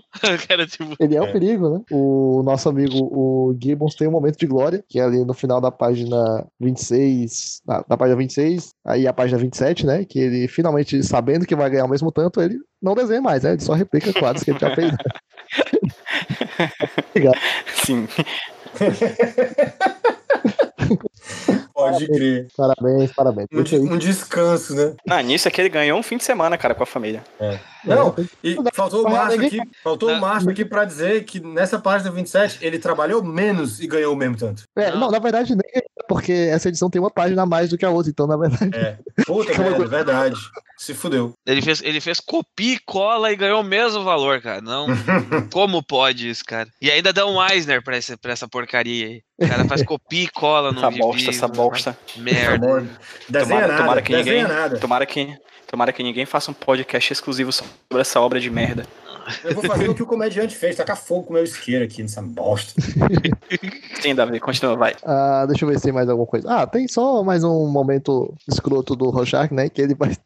Tem, ele começa, na verdade, com o discurso ainda muito nacionalista, né? Ele fala do amor americano que não, não se faz mais, né? O- É. No meu tempo é que era bom. aquela coisa, né? E aí o, o- ele, ele faz aquela piadinha, né? Do, do, do Pagliatti na, no texto do diário pra simbolizar, né? Pra poder né, fazer uma, uma representação, na verdade, do ponto em que o comediante chegou, né? É, Sim, Em sim. que ele seria, na verdade, né? Ele seria o que, o que estaria. Palhaço, né? Pagliatti seria o, que estaria animação pro, pro, pro cara que procura o médico. Mas aí o cara falou: não, na verdade, quem tem esse problema aí sou eu, eu sou o próprio palhaço, né? O próprio comediante. Agora tá padecendo, né? Então é meio que acontece, exatamente o que acontece com ele no fim da vida, né? Ele que era o cara que representava o perigo, a ameaça, a violência, ele se vê, na verdade, agora é ameaçado por alguma coisa que a gente ainda não sabe o que é. É isso, e isso vai sendo mostrado durante o momento que ele vai falando. Isso vai sendo mostrado é, intercalando o momento do assassinato e os momentos da vida dele, né? Vai um- uma parte do assassinato, uma parte da a- o estupro, um soco, Uhum. ele queimando a pauta, outro soco ele tomando uma garrafada, outro soco ele matando matando ah, civil, tocando bomba em civil e assim até finalizar a vida dele quando ele é lançado de cima do, do prédio, né? É muito meticuloso todo o texto que está sendo usado como base para isso, né? É mu- muito bem calculado o que eles querem mostrar, assim. Eu queria chamar a atenção pro para um quadro, vocês falam que o Gibbons ganha a mesma coisa, mas tem um quadro ali, ah, o segundo quadro, o primeiro da esquerda para a direita, da página 26, em que ele desenha o Rorschach numa perspectiva fodida de Uhum, difícil, numa uhum. poça Ah, d'água, tá, cara? Então ele Sim, ganha. com então- certeza. Então ele. É. Tudo, tudo que ele ia gastar com as colagens, tudo que ele gastou com as colagens, ele ganhou naquilo ali, naquela, naquela imagem ali, tá? Com certeza. É, Nossa, bom. demais, demais. Eu gosto muito também, é, assim, a visita do Rorschach ao Moloch, né, ter visitado o Moloch, mexeu com ele mais do que ele achava que ia mexer. né? Ele, É. ele achava que ele ia conseguir só uma pista, no máximo, do, do que estava acontecendo, quem estava caçando os vigilantes e tal. E mexeu com ele, né? Ele teve dó do Moloch, algo que ele não tinha tido até agora, que é outra coisa que o filme estraga, porque né, essa frequência no filme ele, ele entra com a faca de carne na cara dele, né? E vai lá várias e várias e várias e várias vezes. Eu imagino que o Zé Red achou que essa página acabou de maneira paia, né? Ele, ah, essa página aqui pff, foi paia. Deixou o cara vivo? Não. Acaba, destrói a cabeça dele com a faca aí. Muito melhor. É, e na página, no quadro central da página 26, tem a prova de como isso mexeu com ele, né? Porque ele vai visitar o comediante, o túmulo do comediante, dessa vez de Rorschach, porque né, ele visita o túmulo do comediante, entre aspas, a caráter, né? Naquele sentido mesmo de prestar os seus respeitos, né? Ele não foi de civil, né? Ele foi de comediante. Né? Ou de Rorschach, né? Ele foi de Rorschach prestar homenagem ao comediante, não ao Edward Blake. É, e tem aquele recordatório, né? É isso que acontece conosco. Uma vida de conflitos sem tempo para amigos, para no fim nossos inimigos deixarem rosas. Quer dizer, mexeu com ele, né? Foi, fez ele ir até o cemitério para se questionar um pouco. Lógico que ele vai esquecer isso depois, a missão vai voltar a ser mais importante, mas deu uma balançada no, no Rorschach, né? Vidas violentas terminando violentamente. É, me lembrou aquela. Acho que é Shakespeare, que é esses prazeres violentos têm fins violentos, né? Que é muito. que é, resume muito o comediante, né? Que é esses prazeres violentos têm fins violentos. E o, a página final, página 27, quer dizer, a final não, penúltima página, que é isso, né? Um golpe, uma lembrança. Um golpe, uma lembrança, um golpe, uma lembrança. Talvez o comediante tenha, talvez isso seja o que o comediante pensou, né? Afinal, ele tá falando, esse, é- os recordatórios da página 27 estão falando do Pagliatti, né? Que era o cara que entretinha é, e que no final morreu. É a vida E- passando na frente dos seus olhos, né? Aquela expressão. Foi o que eu pensei também. Talvez seja isso que ele pensou: um golpe ou memória, um golpe ou memória, um golpe ou memória. Uhum. até morrer. O cara que entreteve todo mundo e a gente que lê o quadrinho, afinal, essa edição é uma edição do comediante, é, e no final morre, né, e morre sozinho, né, vidas violentas terminando violentamente. É, não é digno de pena, porque por causa de tudo que ele fez De forma nessa alguma. edição. Inclusive, eu acho que esse é o Alan Moore desafiando a gente, é a marca do. É a marca, eu, eu acho que algumas vezes a gente vê esse tipo de coisa. É a marca do bom escritor, sabe? Ele escreveu essa edição, página a página, sabendo exatamente como a gente ia se sentir. O, o asco no ataque à espectral, é, o asco no, no Vietnã, Vietnã. o asco nas ruas de Nova York. E na última página, quando ele tá caindo, no segundo quadro da última página, a expressão total de, de humanidade e de desespero na cara do comediante, o que o Alan Moore tá fazendo é desafiando a gente a ter pena, a ter dó desse cara, entendeu? Ele não matou o comediante de uma forma execrável, ele não matou o comediante numa, numa, numa cena épica, não, ele matou o comediante numa cena num momento fragilizado assim e tal, desafiando a gente a encontrar dó pra, pra sentir desse personagem assim, eu acho. A marca do- Emocionalmente emo frágil, né, inclusive. Exatamente, é a marca do, do escritor que sabe o que tá fazendo. Antes de finalizar, a página 25 aqui, rapidinho, no meio da. Novamente falando sobre o pacing, sobre o timing, do, sobre o ritmo do, do, do Dave Gibbons, na sequência do meio, das três quadras do meio que o Rorschach vai andando de costas pra gente no decorrer da do- na calçada, a gente tem uma personagem do lado esquerdo que tá encostada, soprando e estourando um chiclete de bola, né? Só pra mostrar como nessas mesmo nas minúcias, né, das minúcias do segundo plano do- do- dos, dos, dos personagens que não são de forma alguma importantes, né, ele ainda assim coloca um certo detalhe pra gente perceber o tempo passando. E aí no final a gente mostra a cena do comediante caindo mesmo, assim, no chão, até que a gente tem um quadro completamente vermelho, que é, que é tanto bonito narrativamente, quanto foi ótimo pro Gibbons não precisar desenhar, né, o bichinho tava precisando. E É.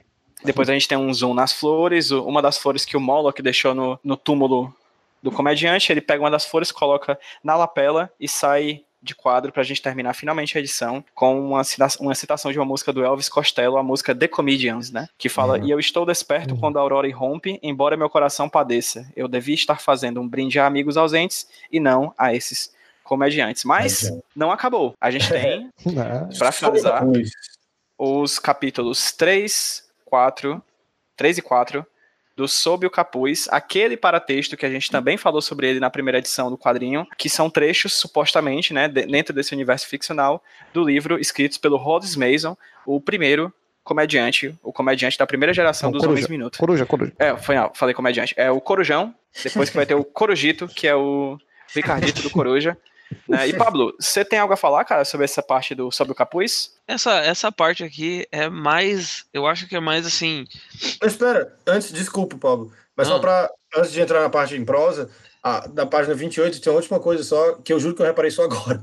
Olha, Hum. mas é tipo, o terceiro quadro, que é o todo vermelho, que é o da última página, né? É o que tem um recordatório de cortinas, né? Todo mundo ri. Como se as cortinas vermelhas fechassem, né? É, Pô, e, é- e é- tá se fechando no comediante também, né? Porque é- nos quadros anteriores é boa piada, todo mundo ri, rufam os tambores, cortinas, né? Tipo, Uhum. é o comediante, né? É, não, É. vamos, vamos ser sinceros, esse Rochard que escreve bem pra caralho, né, cara? Tomar no Escreve bom cu, demais. Né, cara? Bah, o Como- homem é como- bom pra caramba. Ele foi bater em bandido, devia ter virado escritor, cara. No, É. Novo Stephen Mas ele King. não da- ia da- ganhar dinheiro. Mas ia viver tudo igual, cara. Não ia fazer diferença. É, tipo isso, tipo isso. É o último ato da vida do comediante o, o- e o, boa piada todo mundo ri, né? Que é o quê? Terminou o entretenimento dele, né? Que ele fez com a América, ele, fe, ele foi aquele cara que a América podia odiar e tal, para não se odiar, ele terminou o entretenimento que ele deu pra gente e no final cortinas, né? Que fechou. E a gente termina a edição geograficamente onde a gente começou, que é do ladinho dessa estátua aqui, né? Do lado do Rorschach tem a estátua com as asas, Isso. né? Que é Que é a quase capa, a né? perspectiva. É, que é a capa. É quase a perspectiva onde a gente começou essa edição. É, que é a capa isso. dessa edição, inclusive. Essa parte aqui do Sobre o Capuz, pelo menos o capítulo 3, né? Ele fala muito daquela reunião que a gente vê lá na, no, no início da, da edição, explicando como é que funcionava a reunião entre o pessoal e dar algumas particularidades para aqueles personagens, porque querendo ou não, a gente não conhece muito os Minutemen, né? Tudo que a gente conhece dos Minutemen está no Sob o Capuz, né? E isso ele acaba dando muita profundidade para os personagens, assim. Até que depois eu posso estar falando uma coisa que muita gente vai querer me bater depois, mas para mim a única minissérie que é realmente boa do Before Watchmen é a dos Minutemen, exatamente porque ela pega essa parte do Sob o Capuz e transforma em uma aventura, né? No, no, em aventuras deles, trazendo todo, todo esse fundo deles aqui da, da, da, da, equipe. É bem, é bem simples, eu acho. Não tem, não tem muito que comentar aqui. Eu não sei se tem algum ponto para comentar forte, mas é mais sobre a, o como aquela equipe era uh, totalmente disfuncional, mas por algum motivo ela se alinhava e conseguia chegar, combater o crime durante os anos 40. Eu tenho algumas coisas para falar, vou falar rapidinho aqui, aí o Davi e o Gabriel, se quiserem complementar, fiquem à vontade. Mas algumas coisas saltaram aos meus olhos nessa, nessa nova leitura, como por exemplo o fato de, no primeiro volume, o Hollis Mason ter falado que em 38 que nasce, que, que chega às bancas de revista o quadrinho do super-homem, né? E é em 38 que também chega no mundo Justiça Encapuzada, encapuzada aqui dos super-heróis, ele foi o primeiro. E aí ele diz que ele, o Coruja, o primeiro Coruja, ele vem nos primeiros meses meses de 1939, né? Então fica aqui os nossos parabéns pelos 80 anos do Batman, digo, do Coruja, né? 30, que, 39, é, que é abril de 39, para ser mais exato. Exatamente, então fica aqui agradecer, é, nossos parabéns ao homem que se vestiu de morcego, não, pera, de coruja, né? Corujão. Beleza, aí continua, ele eu acho fantástico quando ele fala sobre o Dollar Bill, né, que é um personagem que ele nasce, que ele é, ele é, ele é, vira patro, ele é patrocinado por um banco, né, ele é um, quase um mascote do banco, e ele morre por causa que a capa dele fica presa na porta giratória do banco né? É. E por causa disso ele morre. Acho que isso casa muito com a ideia do primeiro, do primeiro volume, onde eles falam sobre o patrão do pai do Hollis Mason, né? Que, que que decide se matar depois que sabe que a esposa dele tá traindo ele, e ele sabe que a esposa tá traindo ele quando ele tá usando aqueles seios de plástico, né? Que é uma, é uma imagem completamente tragicômica, né? E aqui é novamente uma imagem tragicômica. A gente tem um cara super colorido, de usando capa, que morre por causa da capa, né? Que é um elemento estético claro dos super-heróis, né? Indo pra frente, por último, acho que eu particularmente gosto muito quando ele fala que o comediante é uma desgraça para a nossa profissão. Eu acho isso incrível, como ele trata isso como profissão, né? Como ele é um cara que trata isso como ofício, né? Tal qual um carteiro, tal qual um professor, tal qual o enfermeiro, um médico, ele é um herói e é a profissão dele, né? E acho interessante como ele fala disso, como comediante ele é um cara que suja essa profissão. Né? Eu acho particularmente muito interessante. E, no final, é, termina com uma foto do comediante segurando uma bandeira que, acredito eu, seja do Japão Imperial. Aí, nos últimos anos, é. acho é, 42, exatamente a época da explosão Não. das bombas nucleares é, é... no Japão, né? É exatamente isso. Mas rapaz, Deve ser... Eu acho que é Pearl Harbor aqui, não é? Porque ele lutou em Pearl Harbor. Isso, é Pacífico Sul que ele fala, Pacífico isso. Sul. Não, Pacífico é Sul, é. É no Pearl Harbor, é quando, quando atacaram Pearl Harbor. Biel, algo a falar? Não, só que eu achei interessante, eu acho que você falou isso negócio dele, dele tratar como uma profissão, né? Eu acho legal que ele se trai, né? O Hollis Mason, ele se entrega nessa hora. Porque na, na, nos capítulos que a gente viu na primeira edição, nesses capítulos agora, ele meio que fica. Não, não, a gente era meio. Tinha que ser meio perturbado mesmo para fazer isso que a gente faz. Não, não, a gente era meio pervertido mesmo e tal. A gente não batia bem da cabeça. Porra, esse comediante é uma vergonha para nossa profissão. Cara, é tipo, ele se trai, entendeu? Ele meio que é meio apologético, assim, dizer, não, não é bem assim, a gente era meio doido e tal, ninguém acreditava nisso mesmo que a gente fazia. Aí ele se trai, ele bota esse orgulho dele da, daquilo que ele fazia, né? Falando mal do comediante, como o comediante envergonhava a classe dele e tal. Ele chega a falar assim, ó, chamaram-nos de fascista e pervertidos. Embora houvesse elementos de verdade em ambas as acusações, nenhuma delas foi abrangente o suficiente. Tipo, ele, é, chamava a gente de pervertido e fascista. Ah, mas tinha um pouquinho de fascismo, um pouquinho é, não é bem assim. mas tudo bem, né? Tinha, né? tinha aquele 1%. A gente era legal. Tinha é, aquele 1% era vagabundo. pois é. E eu gosto também daquilo que eu falei antes, né? Ele, vai, ele fala aqui de como as pessoas curtiam eles no começo, eles no começo, né? De como eles eram tipo jazz, eles eram a nova moda americana, assim, que todo mundo adorava assistir, né? Olha como essa galera é doida e tal. E aí no final, é lógico, né? eles se corrompem, na, simbolizados ali pelo comediante, mas pelos outros também. É, eles se corrompem, é, e aí a América se corrompe, né? E eles se voltam uns contra os outros, assim, tal é legal ver essa origem. Foi, achei isso interessante essa parte. Então, sobre o, o conteúdo da narrativa, não tem muito mais o que falar, vocês já falaram basicamente tudo, mas tem algumas coisas legais sobre a forma, na verdade, de execução dessa, dessa parte que me chamou muita atenção hoje, quando eu estava relendo. O primeiro deles, na verdade, é, é novamente, né, o, o, a maneira que o Watchmen tem de, é, fazer um comentário sobre o gênero de super-heróis, né? Mostrando aí a, no caso do, desse trecho sobre o capuz, a era de ouro, né, dos super-heróis, aquela coisa idealizada e tal. E como a gente viu no flashback da Era de Prata, já os super-heróis já questionando o seu papel, para chegar ali no momento mais sombrio lá, na, no finzinho da Era de Bronze, início da, da Era Sombria. Esse comentário ele também, de certa forma, se estende para questão editorial também, né? Daquela, daquele momento em que você tem no, no, flashback da história, a população se revoltando contra os super-heróis, não por acaso tá ali em um dos momentos em que super, os quadrinhos de super-herói tiveram uma queda de vendas ali, né, no, no finzinho dos anos 70, início dos anos 80 e tal. Então tem vários comentários meta, né, como diria o Márcio. E nesse texto específico sobre o capuz, o que me chamou a atenção na, nessa releitura foi como é exímio o trabalho do, do Alan Moore de trazer uma linguagem diferente para os personagens, né?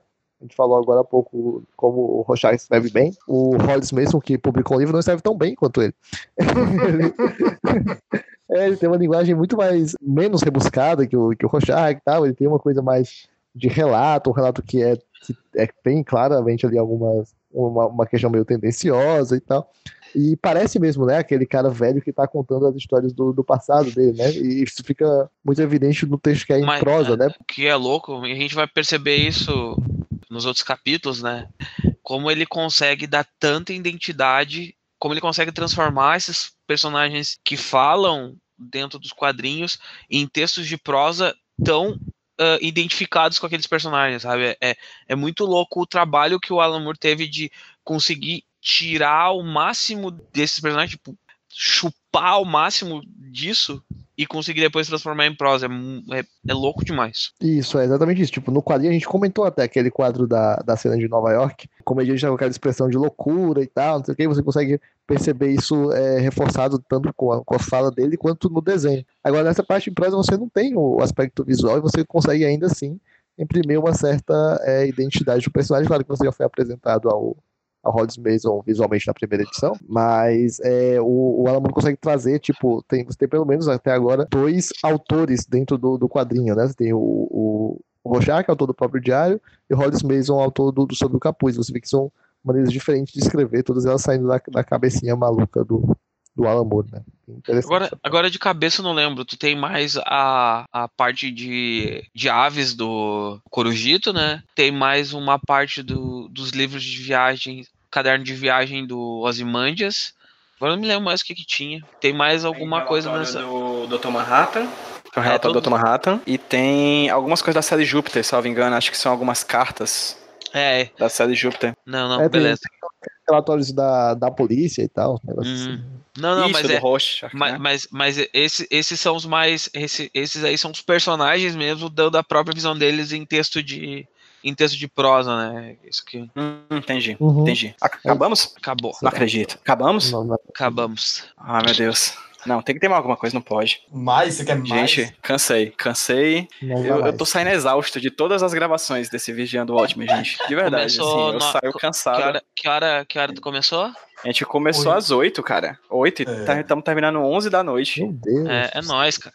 É nóis. O é, Inter ganhou. O Inter ganhou, deu, deu, tudo certo. O Inter ganhou, comi importa, né? hambúrguer, né? tá? E falei de Watchmen, Pablo, fechou todas. Só alegria, só alegria. E Pablo, onde as pessoas que estão ouvindo a gente hum. podem te ver torcendo pelo Inter, pelo Inter e comendo hambúrguer nas redes sociais? Cara, nas redes sociais me encontram no Twitter, basicamente, né? Porque eu não uso mais essa ferramenta chamada Facebook. Na verdade, eu nem sei porque eu tenho ela ainda. Ela tá lá, fica lá. Mas só no Twitter mesmo, arroba Sarmento. Vocês me encontram lá todo dia falando mal de, algum, de alguém, ou reclamando da vida, ou falando da, de algum gibi bom que eu tô lendo, e ou divulgando algum quadrinho, alguma coisa que eu esteja em algum lugar que eu estou falando ou aparecendo em vídeos. Ultimamente, só o Comic Mas você Pod... também faz parte de algum projeto, não faz? É, o, é, meu projeto, é, o meu projeto hoje é só o Comic Pod, né? A gente tá com um podcast aí quinzenal, tá, tá, a gente tá, tá fazendo um, um retrabalho em cima do Comic Pod. O Comic Pod está tá sendo reestruturado para ser uma coisa nova. O, Comic, o Terra Zero fechou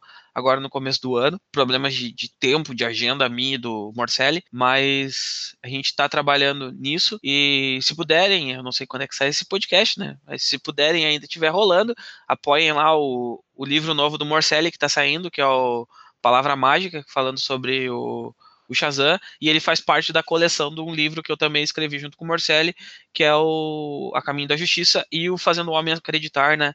Que são livros, vamos dizer, estudos jornalísticos em cima de heróis, entendeu? Tem um sobre o Superman, um sobre o Batman, uhum. e agora vai sair um sobre o Capitão Marvel. E fora isso, eu tenho um outro livro que eu lancei, que é o Quem é Esquadrão Suicida, que tem na Amazon e custa dois reais. Leiam isso. é um, top. Como é que é? Um e-book. Né, eu sou. Esse, esse não dá nem para autografar. É, é, a melhor coisa que existe. sem autógrafo, sem chamar atenção, fica lá o cara compra, lê, tá de boa. Manda, é um, manda é um livro digital, assim, a pessoa cola é. em cima. Eu vou mandar um código QR para as pessoas, assim, de, de, de autógrafo. Mas é um livro super curto, assim, é um livro super curto, onde a gente analisa toda a história do Esquadrão Suicida até 2000 e 2016, quando saiu o filme. É, 2016, quando saiu o filme. Então tem, tipo, desde o lançamento em Lendas até 2016 o filme e tudo batido ponto por ponta. Eu fiz o capítulo maior do da livro, que é falando sobre toda a fase do Joe Ostrander, aquelas 70 e poucas edições. É um livro bem completo, assim, eu me diverti bastante escrevendo ele. Acho que só, como o Márcio sempre gosta muito de falar, eu acho que você se enganou em dizer o filme do Esquadrão Suicida, porque é o filme ganhador do Oscar Esquadrão de melhor... Suicida. Né? Sempre Não, o filme de melhor maquiagem. De melhor maquiagem de 2016. Sensacional, hein? Vencedor do Oscar Esquadrão Suicida. Só melhor, hein? Bom pontuado, bem pontuado. Eu acho que quando esse podcast for ao ar, talvez a campanha do A Palavra Mágica já tenha passado, mas espero eu que tenha sido financiado, e caso seja financiado, é, você vai poder procurar na, lá no pessoal, com, fala com o pessoal do Comic Pod, na dúvida, que, que eles fazem um intermédio aí para você comprar o quadrinho, né, Spabo? Isso aí. Show de bola. É, Biel, Tu já falou das redes sociais no último programa, mas falei para quem tá ouvindo a gente onde as pessoas conseguem te, conseguem te encontrar aí rapidão. Mas é, eu falei no outro programa que terminei a faculdade, estou nessa fase concurseiro da vida, né? Então não tem as, o que as pessoas falam muito comigo, acho que não tem assunto, só rezem por mim, que eu agradeço bastante. É, mas quem quiser falar comigo no Twitter é o arroba Gabriel underline Fraga, no, Fraga 92. Ah, é, é tudo ah, você todo dia. Ah, eita, okay. Descobri agora quem é você. Descobri que te amo demais. Oh, estou seguindo, estou seguindo, estou seguindo de volta já. O homem. Caralho, vou, vou, printar, vou printar essa notificação demais, viu? Caralho. Ei, Davi. Cara, Deus. Davi, Oi. Decenalta é, é bicho que se reúne mesmo, né? Que se junta mesmo, né? É, bicho? tá vendo? Juntou dois já é formação de quadrilha. Onde tiver. formação de quadrinho. É, onde tiver dois reunidos em nome do Superman, ele estará lá. Na verdade, é uma reunião de clássicos. Uh, clássicos uh, de quadrinhos. Uh, verdade. É. Uh, verdade. verdade. Termina Davi, essa gravação, vamos começar outro podcast de provocações, mas agora. Verdade, verdade. E Davi, Davi. Ah, eu. É, para quem não tem clássico, para quem não tem clássico, mas tem um filme adaptado das suas obras que é o segundo que mais faturou na história do cinema. Como é que as pessoas conseguem te encontrar? Nas redes é, então, sociais? Então, não temos clássicos, mas temos o quê? O coração das pessoas, né? Que é o que conta. e, a, e, a, e a carteira, hein? Eu não tenho clássico, também. mas tenho o coração das cartas. twitter.com barra dvferreira e no instagram.com barra dv underline ferreira. É isso. E você que ouviu esse podcast, no comecinho ouviu uma voz bonita, uma voz grave, uma voz, né, teatral, e que também no começo do primeiro programa também estava lá, essa voz é do Cristiano Barba, lá do podcast Teologia de Boteco. Sigam o Teologia de Boteco nas redes sociais. Eu lembro que no Twitter é arroba Teologia Boteco. Então procura lá, ou se você quiser estar a um clique de distância, vai lá no site do hqsemroteiro.iradex.net, clica nessa postagem desse programa e vai lá na parte de links que vai ter as redes sociais de todo mundo que participou desse papo e também do Cristiano. Pablo, muito obrigado, cara, pela participação. Finalmente você está aqui no HQS Roteiro, fico muito feliz por consegui, isso. E consegui. como eu te falei no começo do papo, é o primeiro de muitos, tá? Chame, chame, chame, chama que eu gosto. Chama que eu gosto. Principalmente para falar de coisa do DC. mas, mas, pode falar de não, fala de qualquer coisa, cara. Pessoal, pode chamar aí. Eu, eu, sou, eu sou, eu sou um leitor de quadrinhos.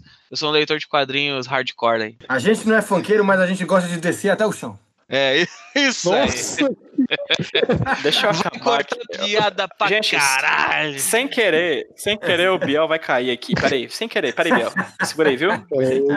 Sim, é, e fica aqui, apesar das piadas ruins, muito obrigado também ao Gabriel e ao Davi, que participaram aqui também, novamente, desse segundo Vigiando o Watchmen. Espero que nos próximos a gente esteja aqui de novo, né, gente? Isso sim. Sim, sim. Exatamente isso. É isso. Pois, pois, gente, vamos dar um tchauzinho pra quem tá ouvindo a gente no 3, 2, 1. Tchau, gente! Tchau.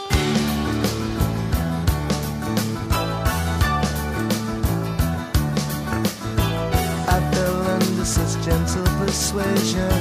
You can't refuse, it's like a home from home. Meanwhile, the kingdom, the finding all that glitters is not chrome. The social circle had these cardiac complaints.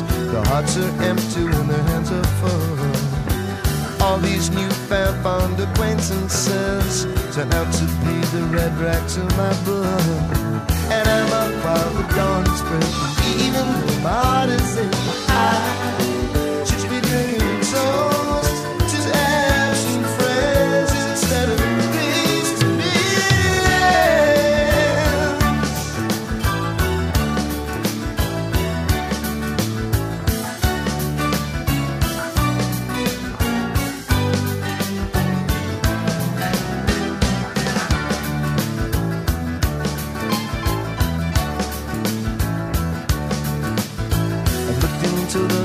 upon reflection. I've seen the face of love, I've seen a few. What kind of love is this upon inspection? You'll be the last to know who's fooling who. And I'm up while the dawn is breaking. Even is aching, I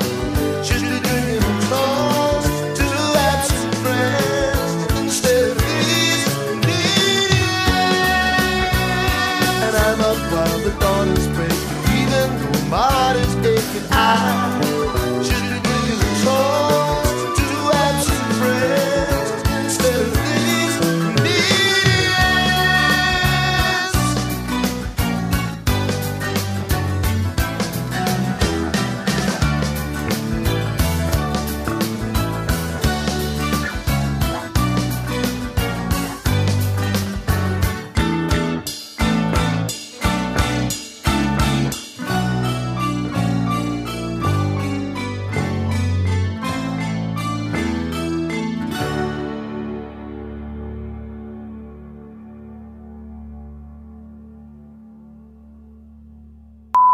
A gente espera o Pablo, como é que fica? Vale Deus.